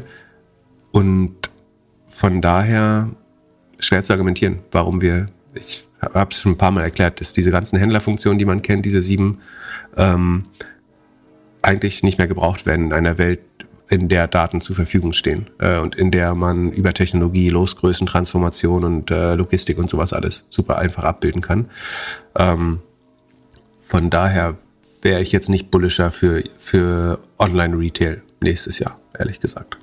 Ähm, so, ähm, sind wir auf dem Weg zu einer Drei-Stunden-Episode? Hast du heute noch was vor eigentlich? Mhm. Muss ich mich beeilen? Nö. Nö, wir haben Zeit. Zweiter Feiertag, äh, gottlosen äh, Podcast-Hosts können hier, apropos gottlos, haben die angefangen, als ich gottlos gesagt habe? ja, ich glaube, ein bisschen früher. Also gut. Ähm, Gehen wir mal zu einer, geprimed. Be ja. Bevor wir weiter über About You und Zalando sprechen und Fashion generell, äh, lieber mal zu einer Prediction, bei der du richtig lagst. Die kleinen Erfolge müssen wir ja auch feiern. Du hast gewettet, dass On Running besser läuft als Fix. Oh ja, ich krieg, eine, äh, ich krieg einen Kasten äh, gelben Muscatella von Noah dafür, glaube ich. Ich weiß nur noch, ich habe irgendwo im Outlook stehen, wann, wann die Deadline war. Ähm, also On Running ist sagen, diese beliebte Schuhmarke aus der Schweiz und Fix ist ein Abo-Modell für, für Scrubs, für Arztbegle Arzt, Ärztin, Schwestern, Nurse-Bekleidung. On Running Year to Date plus knapp plus 70 Prozent, Fix plus 7 Prozent äh, immerhin. Es war so ein bisschen, also ich will jetzt nicht sagen, dass es klar war. Ähm, es hätte natürlich auch schief gehen können. Ähm, was man gut gesehen hat, ist, dass ähm, On einfach ihr Inventar besser im Griff hatte. Das hat nicht so nach Überproduktion gerochen. Bei Fix hat sich relativ klar Inventar an, angestaut und das ist so ein bisschen eine Schwäche des Income Statements nach Gap, dass man, wenn man nicht aufs Working Capital oder die Inventories schaut, ähm, so eine Art Scheingewehr. Also ich kann Ware produzieren und Scheinumsatz damit machen. Und weil ich Leistung erstelle, ähm, aber man muss dann entweder aufs Cashflow-Statement oder aufs Inventory schauen äh, oder aufs Working Capital, um das so ein bisschen zu erkennen. Und ähm, ich bin mir sicher, dass Noah das auch weiß, aber ähm, ist ja auch gut trotzdem zu wetten. Ja, dann äh, sah, sah das, sollen wir mal kurz raufgucken? Ähm, ja, jetzt straft mich natürlich meine schlechte Vorbereitung. Ähm, und ist natürlich schon geupdatet. Und On ist jetzt dieses Jahr noch um 46,5, das ist das gleiche Wachstum wie, wie Tonys, oder?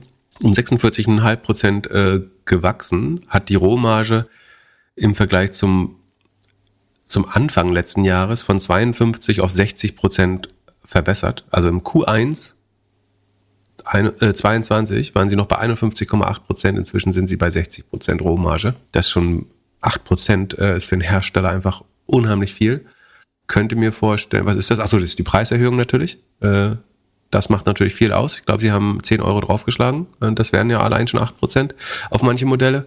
Ähm, so ein bisschen ist es vielleicht auch Economies of Scale. Du müsstest, wenn du mehr Schuhe verkaufst, hast du vom gleichen Modell größere Losgrößen, mehr, mehr Effizienz, weil du alle Größen besser durchverkaufen kannst. Also dass weniger äh, dass Einzelgrößen übrig bleiben. Das könnte ich mir vorstellen, dass das so ein bisschen hilft bei der Rohmarge. Ähm, sicherlich noch andere Economies of Scale.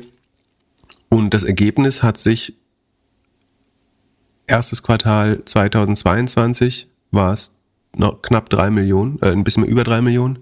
Jetzt sind wir bei fast 60 Millionen operatives Ergebnis und 12 Prozent operative Marge. Ähm, es war ein hervorragendes Jahr für On in einem unheimlich schweren Umfeld, würde ich sagen. Adjusted EBITDA ist egal. Ähm, verbessern nur kaum. äh, um ein Prozent gegenüber dem Vorjahr ist, äh, ist die Verbesserung. Ähm, aber da wird es ein paar Schweizer Angestellte geben, die damit ganz gut fahren dann.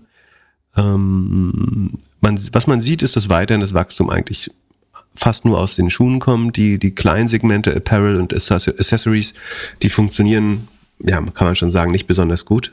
Ähm, also Apparel so ein bisschen, aber es, dafür, dass es so klein ist, soll es ja schneller wachsen als die Schuhe und das tut's nicht. Asia Pacific äh, wächst stark. Ähm, Europa nur noch 24 Prozent, aber Nordamerika 67 Prozent und APEC 72 Prozent. Ähm, ja, war ein sehr gutes Jahr für On. Äh, das ist ja auf Basis des Q3s gerade berichtet.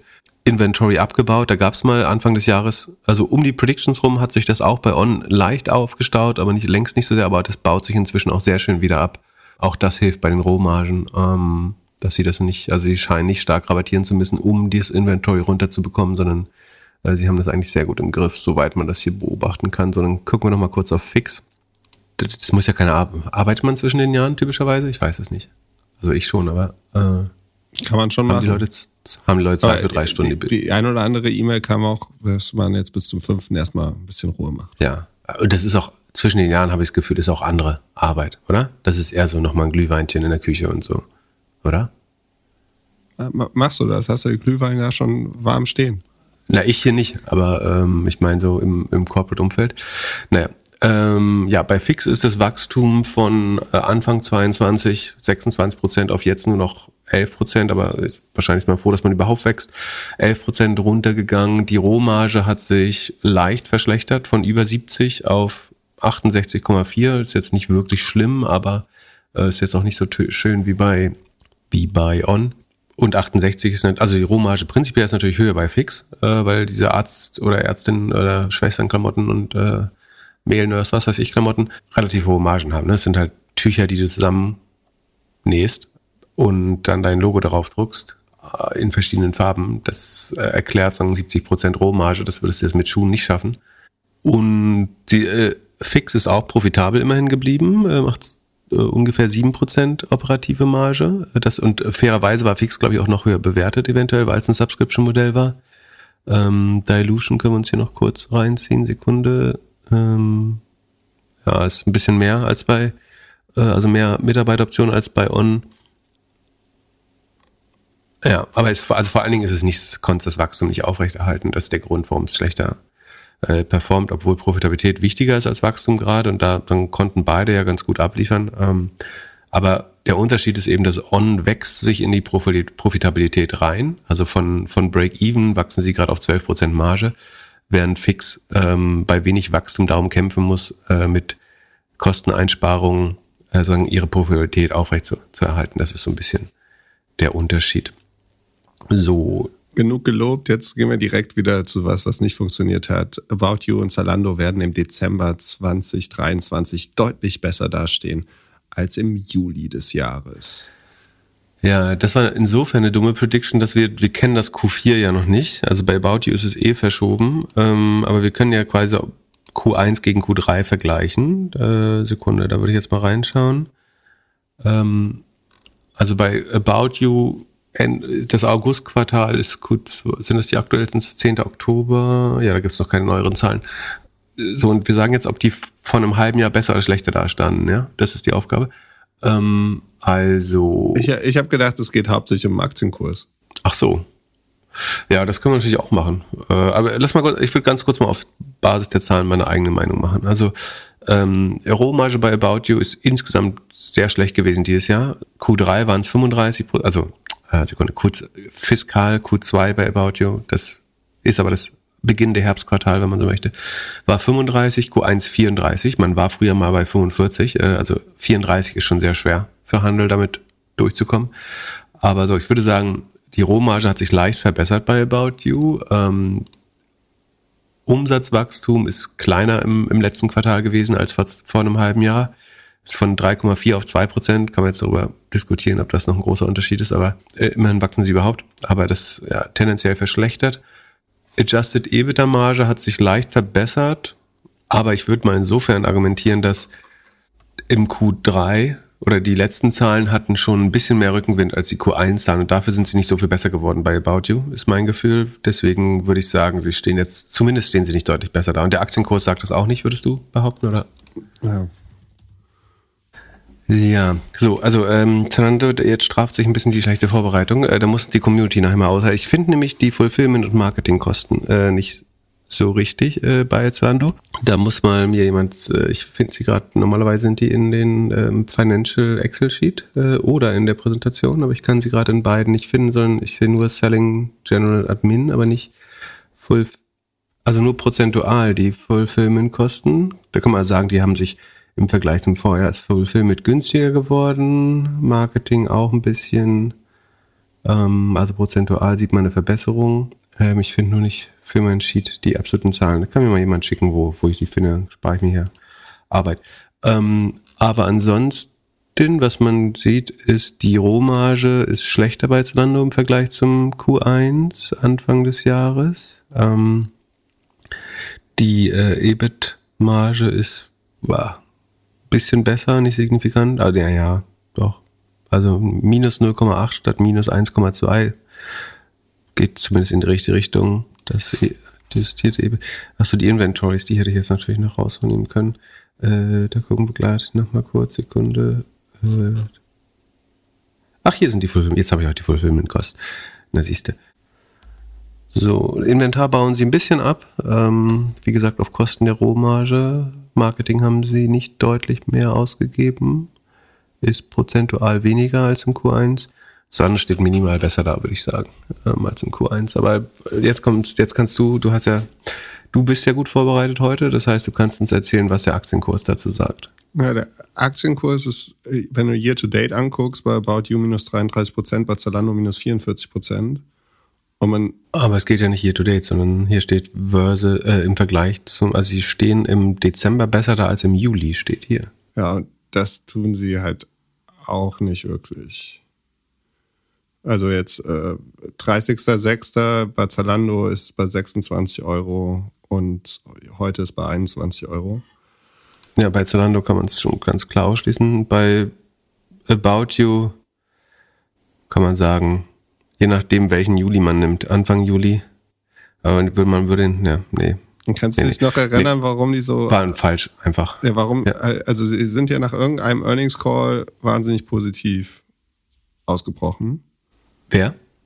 Ja, muss ja, oder? Im, um, Beide? About You? Nee, About You. Da mhm. muss ja im Juli, 11. Juli irgendwas passiert sein. Äh, aber äh. mittlerweile sind sie selbst, wenn du das Tief vom Juli nimmst, äh, liegen sie noch da drunter. Achso, sie haben Break-Even im Q, also Adjusted EBITDA Break-Even äh, waren sie, also nicht, also nur im Q1, das war endet Mai 23, das haben sie im Juli rausgebracht. Da konnten sie mal kurz beweisen, dass sie ähm, Adjusted EBITDA Break-Even waren, aber EBITDA ist auch nur minus drei Milli Millionen, also so weit weg ist das jetzt nicht. Ähm, also da waren sie sehr nah am Break-Even, selbst nach IFRS. Ähm, und hat einen positiven Cashflow. Da sah es mal sehr gut aus, ein Quartal, das ist richtig. Das war wahrscheinlich, was About You da getragen hat. Äh, und das macht dann meine Einschätzung nochmal falsch, aber da sahen sie dann deutlich besser aus als. Wobei, wir wissen ja jetzt noch nicht, wie das Q4 aussieht. Ähm, aber höchstwahrscheinlich hatte ich ja Unrecht, das kann man schon so sagen. So, ja, genug rumgehackt. Ja, einmal noch kurz dazu. Es könnte nicht sein, dass so einem About You sowas passiert wie einem Farfetch. Du stellst Fragen. Ähm, ähm, schöne Weihnachtsüberraschung jetzt hier für die Mitarbeiter. Ähm, also das Gute ist, ich habe Cash Position noch nicht im Sheet eingetragen. Das ist in der Regel ein gutes Zeichen. Ähm, also worauf gucken wir, wenn wir wissen wollen, wie lange eine Firma noch lebt? Herr Glück? Wie viel Kohle noch auf dem Konto ist. Das ist die eine Sache. Und was, was ist die zweite Zahl, die wir brauchen? Profitabel, Wachstum. Der Sekunde, ich muss mal kurz gucken, wie viel Cash die haben. Ähm, ähm, nee, äh, ausschlaggebend ist natürlich der Cashflow dafür. Also da, äh, wenn es darum geht, ob die jetzt irgendwie in finanzielle Schieflage kommt, ist vor allen Dingen wichtig, ob sie einen positiven oder einen negativen Cashflow haben. Und äh, also damit so ein bisschen die Cash Burn würde man beim Startup, Start, Startup, würde man beim Startup sagen. ähm, Mann, Mann, Mann. Äh, so, was müssen wir jetzt Q2 Halbjahr anschauen? Financial Statement. Also, laut dem Halb Halbjahresreport von, das sind die letzten Zahlen, also wie gesagt, You hat ein abweichendes Geschäftsjahr. Der Halbjahresreport endet zum Stichtag 31. August, äh, wenn ich mich nicht irre. Und der operative Cashflow ist minus 31 Millionen im Q2, äh, im Halbjahr minus 5 Millionen nur. Also das ist, man kann jetzt sagen, sie haben im ersten Halbjahr nur 5 Millionen verbrannt, das waren im Vorjahr noch 111, 112 Millionen. So, das heißt, nehmen wir jetzt mal netterweise das ganze Halbjahr, nicht nur das Q2. Das Q2 ist, glaube ich, ein bisschen, äh, ist das cash-intensiver? Sekunde. Äh, schwer zu sagen. Zumindest war es dieses Jahr so. Also minus 5 Millionen, das äh, ist jetzt mal erstmal nicht so wild. Äh, und dann gucken wir mal in die Bil Bilanz, was die Cash-Position sagt. Zum 21.08. gab es 148 Millionen noch. Und insgesamt haben sie rund bis, ein bisschen mehr als 50 Millionen äh, ver, verbrannt zum, im Vergleich zum Jahresende des Fiskaljahrs 22, 23. Ähm, also äh, sagen, über das nächste Jahr muss man sich jetzt hier erstmal keine Sorgen machen, glaube ich. Ähm, aber ich würde jetzt davon ausgehen, dass man vielleicht noch weitere Kosten, also beim Marketing sparen sie ja gerade erst noch, so das sollte sich vielleicht noch weiter materialisieren, dass die Kosteneinsparung. Ähm, dafür wird aber eben Wachstum ausbleiben wahrscheinlich. Eventuell schafft man es über Scale sozusagen noch positiven Investment Cashflow äh, zu generieren. Also indem man die Scale Unit divestiert, verkauft. Äh, das könnte helfen. Ansonsten ähm, muss man also sehen. Soll, soll, sollte man jetzt einfach jedes Quartal äh, beachten. Ich fände es jetzt nicht ganz fair, sozusagen da eine Spekulation äh, zu Beginn. Wie gesagt, es gab ja ein Cashflow-positives Quartal jetzt. Äh, man muss jetzt ein bisschen gucken, wie, wo sich das einpendelt durch das Schwanken des Inventars und so. Es ist nicht ganz einfach ähm, zu sagen, es geht auf jeden Fall in, in die richtige Richtung. Äh, das kann man schon mal sehen, dass äh, die, die Burn Rate deutlich reduziert wurde. Ähm, wie gesagt, im ersten Halbjahr hat man jetzt insgesamt nur 5 Millionen negativen operativen Cashflow. Die Investitionstätigkeiten, neue Logistik und so weiter werden sicherlich, sind sicherlich runtergefahren. Ähm, Marketing wird runtergefahren, kann man beobachten. Äh, aber das ist jetzt in vielerlei Hinsicht, nach allem, was ich weiß, äh, nicht mit Farfetch zu vergleichen. Ähm, bei Farfetch gab es, glaube ich, ist, muss man das Modell noch viel mehr in Frage stellen als das, was ich gerade zu Fashion E-Commerce insgesamt gesagt habe gerade. Ähm, und mein Gefühl ist auch, dass das Management sozusagen qualitativ dort anders aufgesetzt ist und auch einfach strategisch ja fast erratisch vorgegangen ist, was M&A betrifft und äh, die, die Merger, die man versucht hat und was weiß ich. Äh, das ist nicht äh, vergleichbar mit About You, ist meine Einschätzung. Das beruhigt so. mich. Dann gehen wir, gehen wir zu meinen Sachen. Ich lag auch daneben und zwar habe ich gesagt, dass Bowl. Wieso, darf ich das hier nicht verlesen? Mal, deine, deine, deine, lass, gönn mir mal hier. Also du hast äh, neben äh, der das Bestseller die ganzen Modemarken konsolidiert. Äh, also zur Erklärung eine Bestseller, der, äh, wie heißt der Holk Pau, An, Ansgar, Holz, äh, Holk Pausen, wie ist der? Ansgar? Nee, äh, Anders Holkpausen heißt er so. Gott, oh Gott, oh Gott. Ähm, also der, sagen, diese Bestsellergruppe, dazu gehört Only und ähm, wie heißen die anderen Marken? Jack and Jones. Äh, Jack and Jones und sowas. Die sind an allen diesen äh, Online-Ventures beteiligt. Die haben zur Rocket-Zeit begonnen quasi. Also sie waren in ASOS schon investiert und haben mit Rocket dann auch in Zalando investiert und äh, letztlich auch in About You und sind ein wichtiger Anker-Investor für die Modebranche. Ähm, und deswegen hat Herr Glückler vermutet, äh, der damals, wo man damals schon die MBA-Gene ein bisschen gespürt hat, dass, dass er jetzt diese Branche konsolidiert als, ähm, als Anker-Investor. Ähm, so, dann hast du gesagt, Bolt kauft Tier und Free Now. Ähm, das ist so nicht eingetreten. Man muss aber schon sagen, es gab einiges an Chatter um äh, die, ich würde sagen, jegliche Kombination wurde dort mal besprochen. Also dass Tier verkauft wurde, dass Bolt konsolidiert sowieso. Ähm, Free Now weiß ich nicht, aber hast du vielleicht äh, mehr Einblicke? Wie gesagt, Tier war mal im Gespräch, glaube ich, Bird zu kaufen äh, oder andersrum, ich weiß nicht. Was ist der aktuelle Stand in der Mobility-Branche? Naja, also. Und in welchem Podcast kann man das eigentlich nach? Spaß. Bei, bei Tier ist, glaube ich, noch nichts passiert. Letztens gab es jetzt News, äh, ähm, dass wohl ein koreanisches Unternehmen Free Now kaufen möchte So, aber da gibt es auch noch keine offiziellen News für. Aber man schaut irgendwie wohl, ja. Ein koreanisches Unternehmen? Ja. Hier Kakao genau. oder wie, wie heißt die Mobility-App da? Genau. Achso. Kakao Mobility. Und Kakao gehört zu Naver oder zu äh, Coupang? Sekunde. Die sind doch nicht selbstständig, oder? Sekunde. Kakao Talk gibt's und so, ne? Kenn mich aus in Korea. Ne? Äh, Großer. Erklär mir mal den koreanischen Markt. Hä, sind die wirklich eigenständig? Doch, scheinen eigenständig zu sein. Ja, also eine richtige Transaktion ist da noch nicht passiert. Mal, mal gucken, was für Mobility-Transaktionen äh, wir sehen. Das, die, die neuesten News ist, Bird bankrott ist, das hilft wahrscheinlich der ganzen Szene auch nicht wirklich, äh, weil das ja schon das Vorbild war und die Zeiten haben. Naja, es könnte sogar gut sein. Jetzt gibt es kein Benchmark mehr. Vor, vor, vorher hätte jeder Investor sagen können, ich messe euch jetzt an, am aktuellen Bird-Börsenkurs. Das ist, was die äh, Public Markets dafür zahlen für das Modell.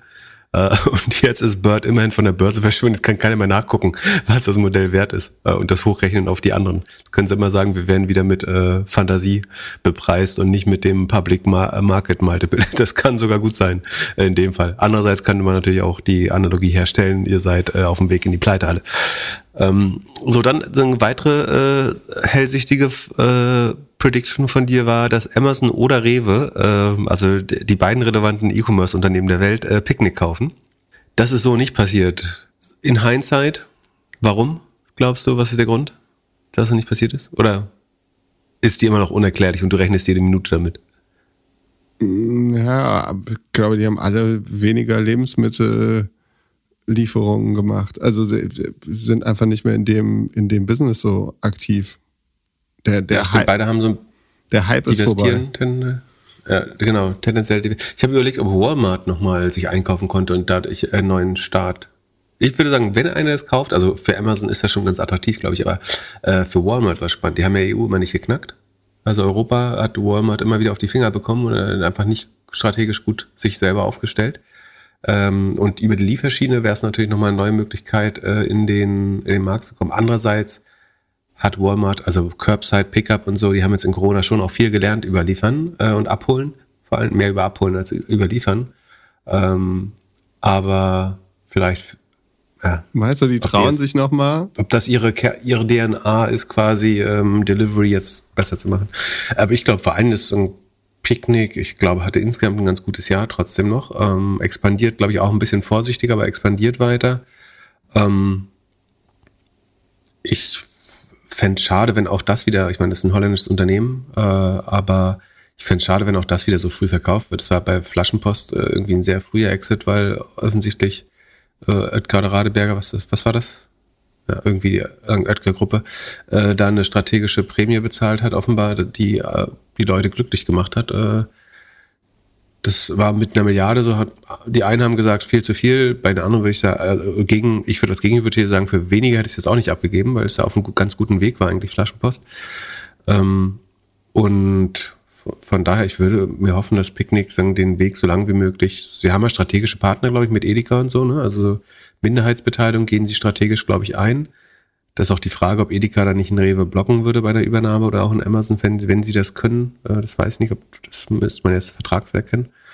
Ähm, aber ich hoffe, ich hoffe, dass Picknick so lang wie möglich den Weg äh, allein geht und die scheinen ja relativ äh, kosteneffizient vorzugehen. Ne? Also nicht um jeden Preis zu wachsen. Vielleicht ist der Kapitalbedarf deswegen auch äh, überschaubar. Ähm, gehe davon aus, dass sie schon noch Verluste machen, aber sicherlich nicht auf jeder Order. Ähm, und damit kommen wir zum nächsten äh, Punkt. Du hast gesagt, Rewe kauft Flink. Äh, ja, auch das ist nicht auch, passiert. Ja, ähm, da sicherlich auch das Sentiment im Markt hat sich sehr gedreht, glaube ich. Ähm, es gibt gerade, also Quick Delivery Services sind ungefähr so attraktiv äh, wie, keine Ahnung. Scooterfirmen. Äh, sagt Leute, was? Scooterfirmen. Scooterfirmen, ja, das bessere Beispiel, Entschuldigung, ähm, wie, wie Scooterfirmen. Äh, von daher muss man sich fragen, wer überhaupt da, da gerade zugreifen möchte. So, bin mal gleich, bin mal jetzt mal zu Ende hier bei dir. Äh, Indoor Golf wird der Winter, wird der Wintersport 2023. Das, das kann ja noch passieren, aber es sieht nicht so aus, habe ich das Gefühl. Wie oft warst du Indoor Golfen dieses Jahr? Ja, nicht mehr so, nicht so viel. Also nach der Prediction vielleicht noch zwei, aber mehr als Mal. Pickel spielen? Also, ich habe dann, ich habe dann leider äh, Pickleball für Warum mich. haben wir gar keine Pickleball-Prediction hier? Wir, wir machen ja keine, also da, zu dem Zeitpunkt, als wir das aufgenommen haben, vor einem Jahr, wusste ich noch nicht mal, dass es Pickleball gibt, beziehungsweise was Pickleball überhaupt ist.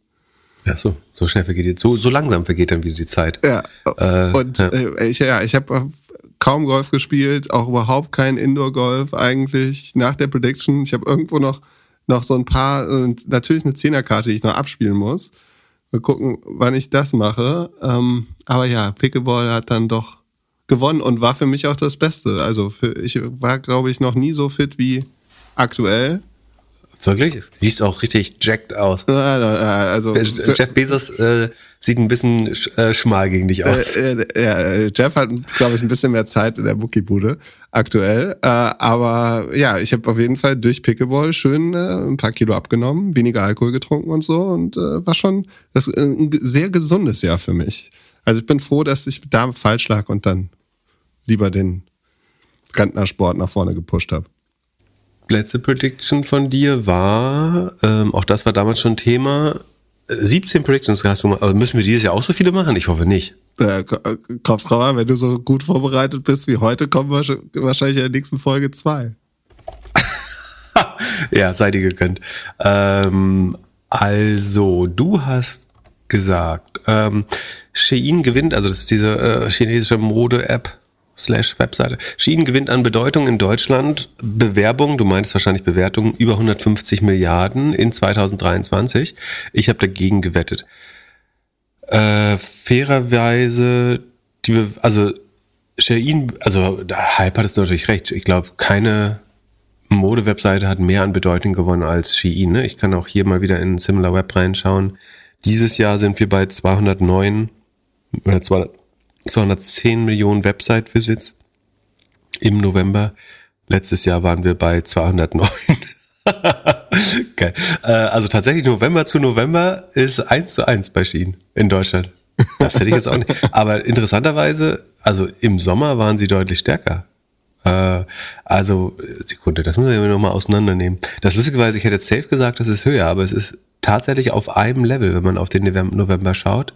Ähm, ich gucke jetzt mal hier, was ich hier mag. Ich habe eine Vermutung, dass man äh, auch mit Hinsicht auf einen IPO ein bisschen eingespart hat hier beim Marketing. Nee, aber auch nicht. Ah, doch, doch, doch, doch. Das geht schon. Äh, Sekunde November. 53 Millionen aus Paid Search, wobei Paid Search eigentlich auch nicht das Relevanteste ist bei Shein. Ähm, das, da haben sie gespart. Gucken wir mal bei Social. Ähm, hm, Social haben zwischendurch mal richtig investiert. Aber Shein-Werbung sieht man äh, in, in, Paid Social gerade doch extrem viel.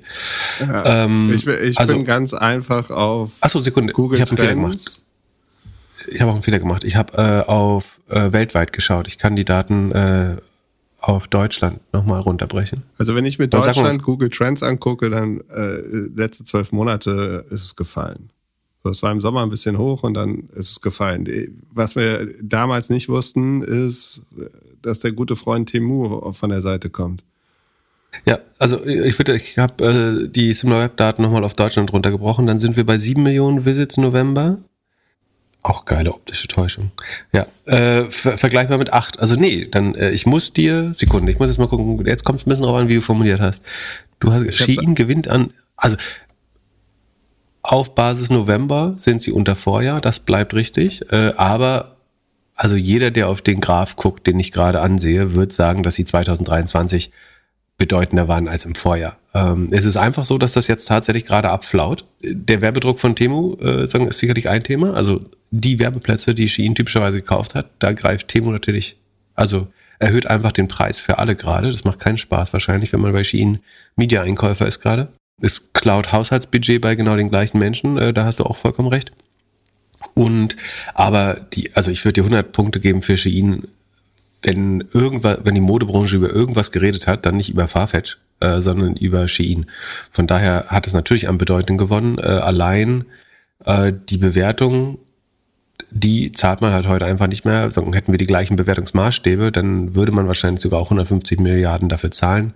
Inzwischen redet man über ein IPO auf einer Höhe von 90 äh, Milliarden. Zwischendurch waren sie mal auf 60 runter oder 68 oder so, glaube ich. Die letzte, jetzt glaube ich, möchte, sucht man ein IPO, also testet das Wasser, steckt einen Fuß, äh, ein C ins Wasser, um zu gucken, ob man eventuell 100, äh, 90 Milliarden damit erlösen könnte bei einem IPO. Ähm, wie gesagt, das Wachstum sieht noch sehr gut aus, sind auf dem besten Weg, 30 Milliarden dieses Jahr zu schaffen, äh, sind machen Gewinne, äh, soweit ich weiß, soweit man hört. Ähm, und von daher würde ich, hattest du schon grundsätzlich recht, nur die äh, andere Seite habe ich dagegen gewettet, deswegen kann ich dir nicht recht geben. Äh, das heißt, bei der Bewertung äh, hast du einfach falsch gelegen. Aber ich ehrlich gesagt hätte nicht gedacht, wie gut sich Shein entwickelt äh, weiterhin. Ähm, weil inzwischen würde ich aber sagen, dadurch, dass dieses Shein-Modell einfach effizienter ist, man muss man nochmal gucken, wie sich das unter neuer Regulatorik eventuell entwickeln könnte.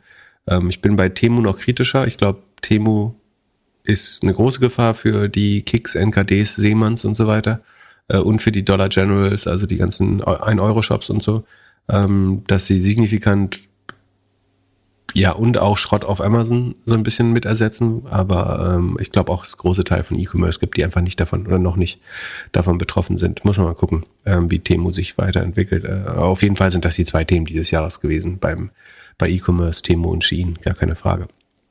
Ähm, so, dann lesen wir mal noch die Leviten zu Ende, was, was ich noch nicht richtig hatte dieses Jahr. Ja, du hast gewettet, dass Snap besser laufen wird als Meta. äh, immerhin Snap hat sich auch fast verdoppelt, äh, fairerweise. Aber Meta dann hat dieses Jahr natürlich viel richtig gemacht. Äh, einfach nur dadurch, dass sie dieses, dieses Year der Efficiency einfach so wie Spotify auch komplett durchgezogen haben. Sie haben einmal eine große Entlassung gemacht, haben sie eine zweite gehabt? Ich erinnere mich gerade, ich glaube, noch eine kleine zweite. Ähm, Sie haben zumindest vom Narrativ her vom Metaverse divestiert. Äh, tatsächlich stecken sie natürlich weiter noch ein bisschen Geld rein. Äh, ich würde sagen, die ganze Hardware-Sparte ist immer noch äh, bestenfalls sehr experimentell ähm, und weiterhin Milliardengrab, aber einfach dadurch, dass sie das Narrativ geändert haben äh, von von Metaverse auf Efficiency, ähm, das hat ihrem Kurs gut getan. Die Aktionäre und Aktionärinnen haben das Gefühl gehabt, bei Mark Zuckerberg ist angekommen, was man sich gewünscht hat als Shareholder bei Meta. Und so hat er es geschafft, äh, nicht nur sein eigenes Vermögen, sondern auch eben den Aktienkurs fast zu verdreifachen äh, bei Meta. Ähm, man ist zurück auf ein fast 40 Prozent äh, Marge, glaube ich. Lass mich kurz schauen. Nicht ganz 40, glaube ich, aber in die Richtung gehen wir.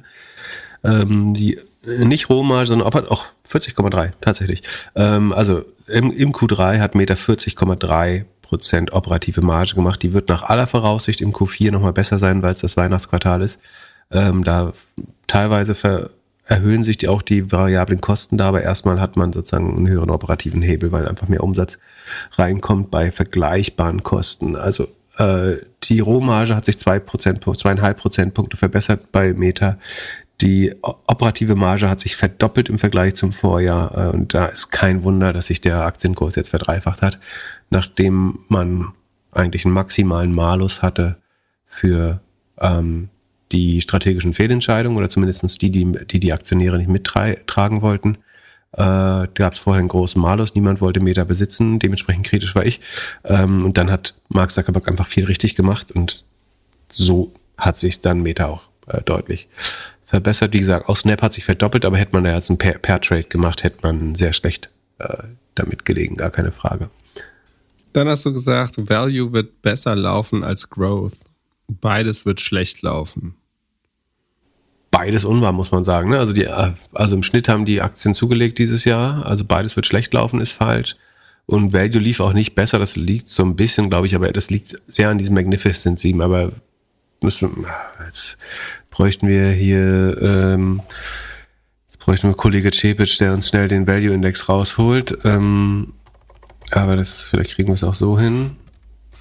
Ich würde vermuten, dadurch, dass der Russell und so, so tief ist, also der breite Markt jetzt nicht partizipiert hat, würde man da die Magnificent 7 abrechnen, dann würde es ja sehr schlecht aussehen. Für den Rest des Marktes, und da gehört Value auch dazu.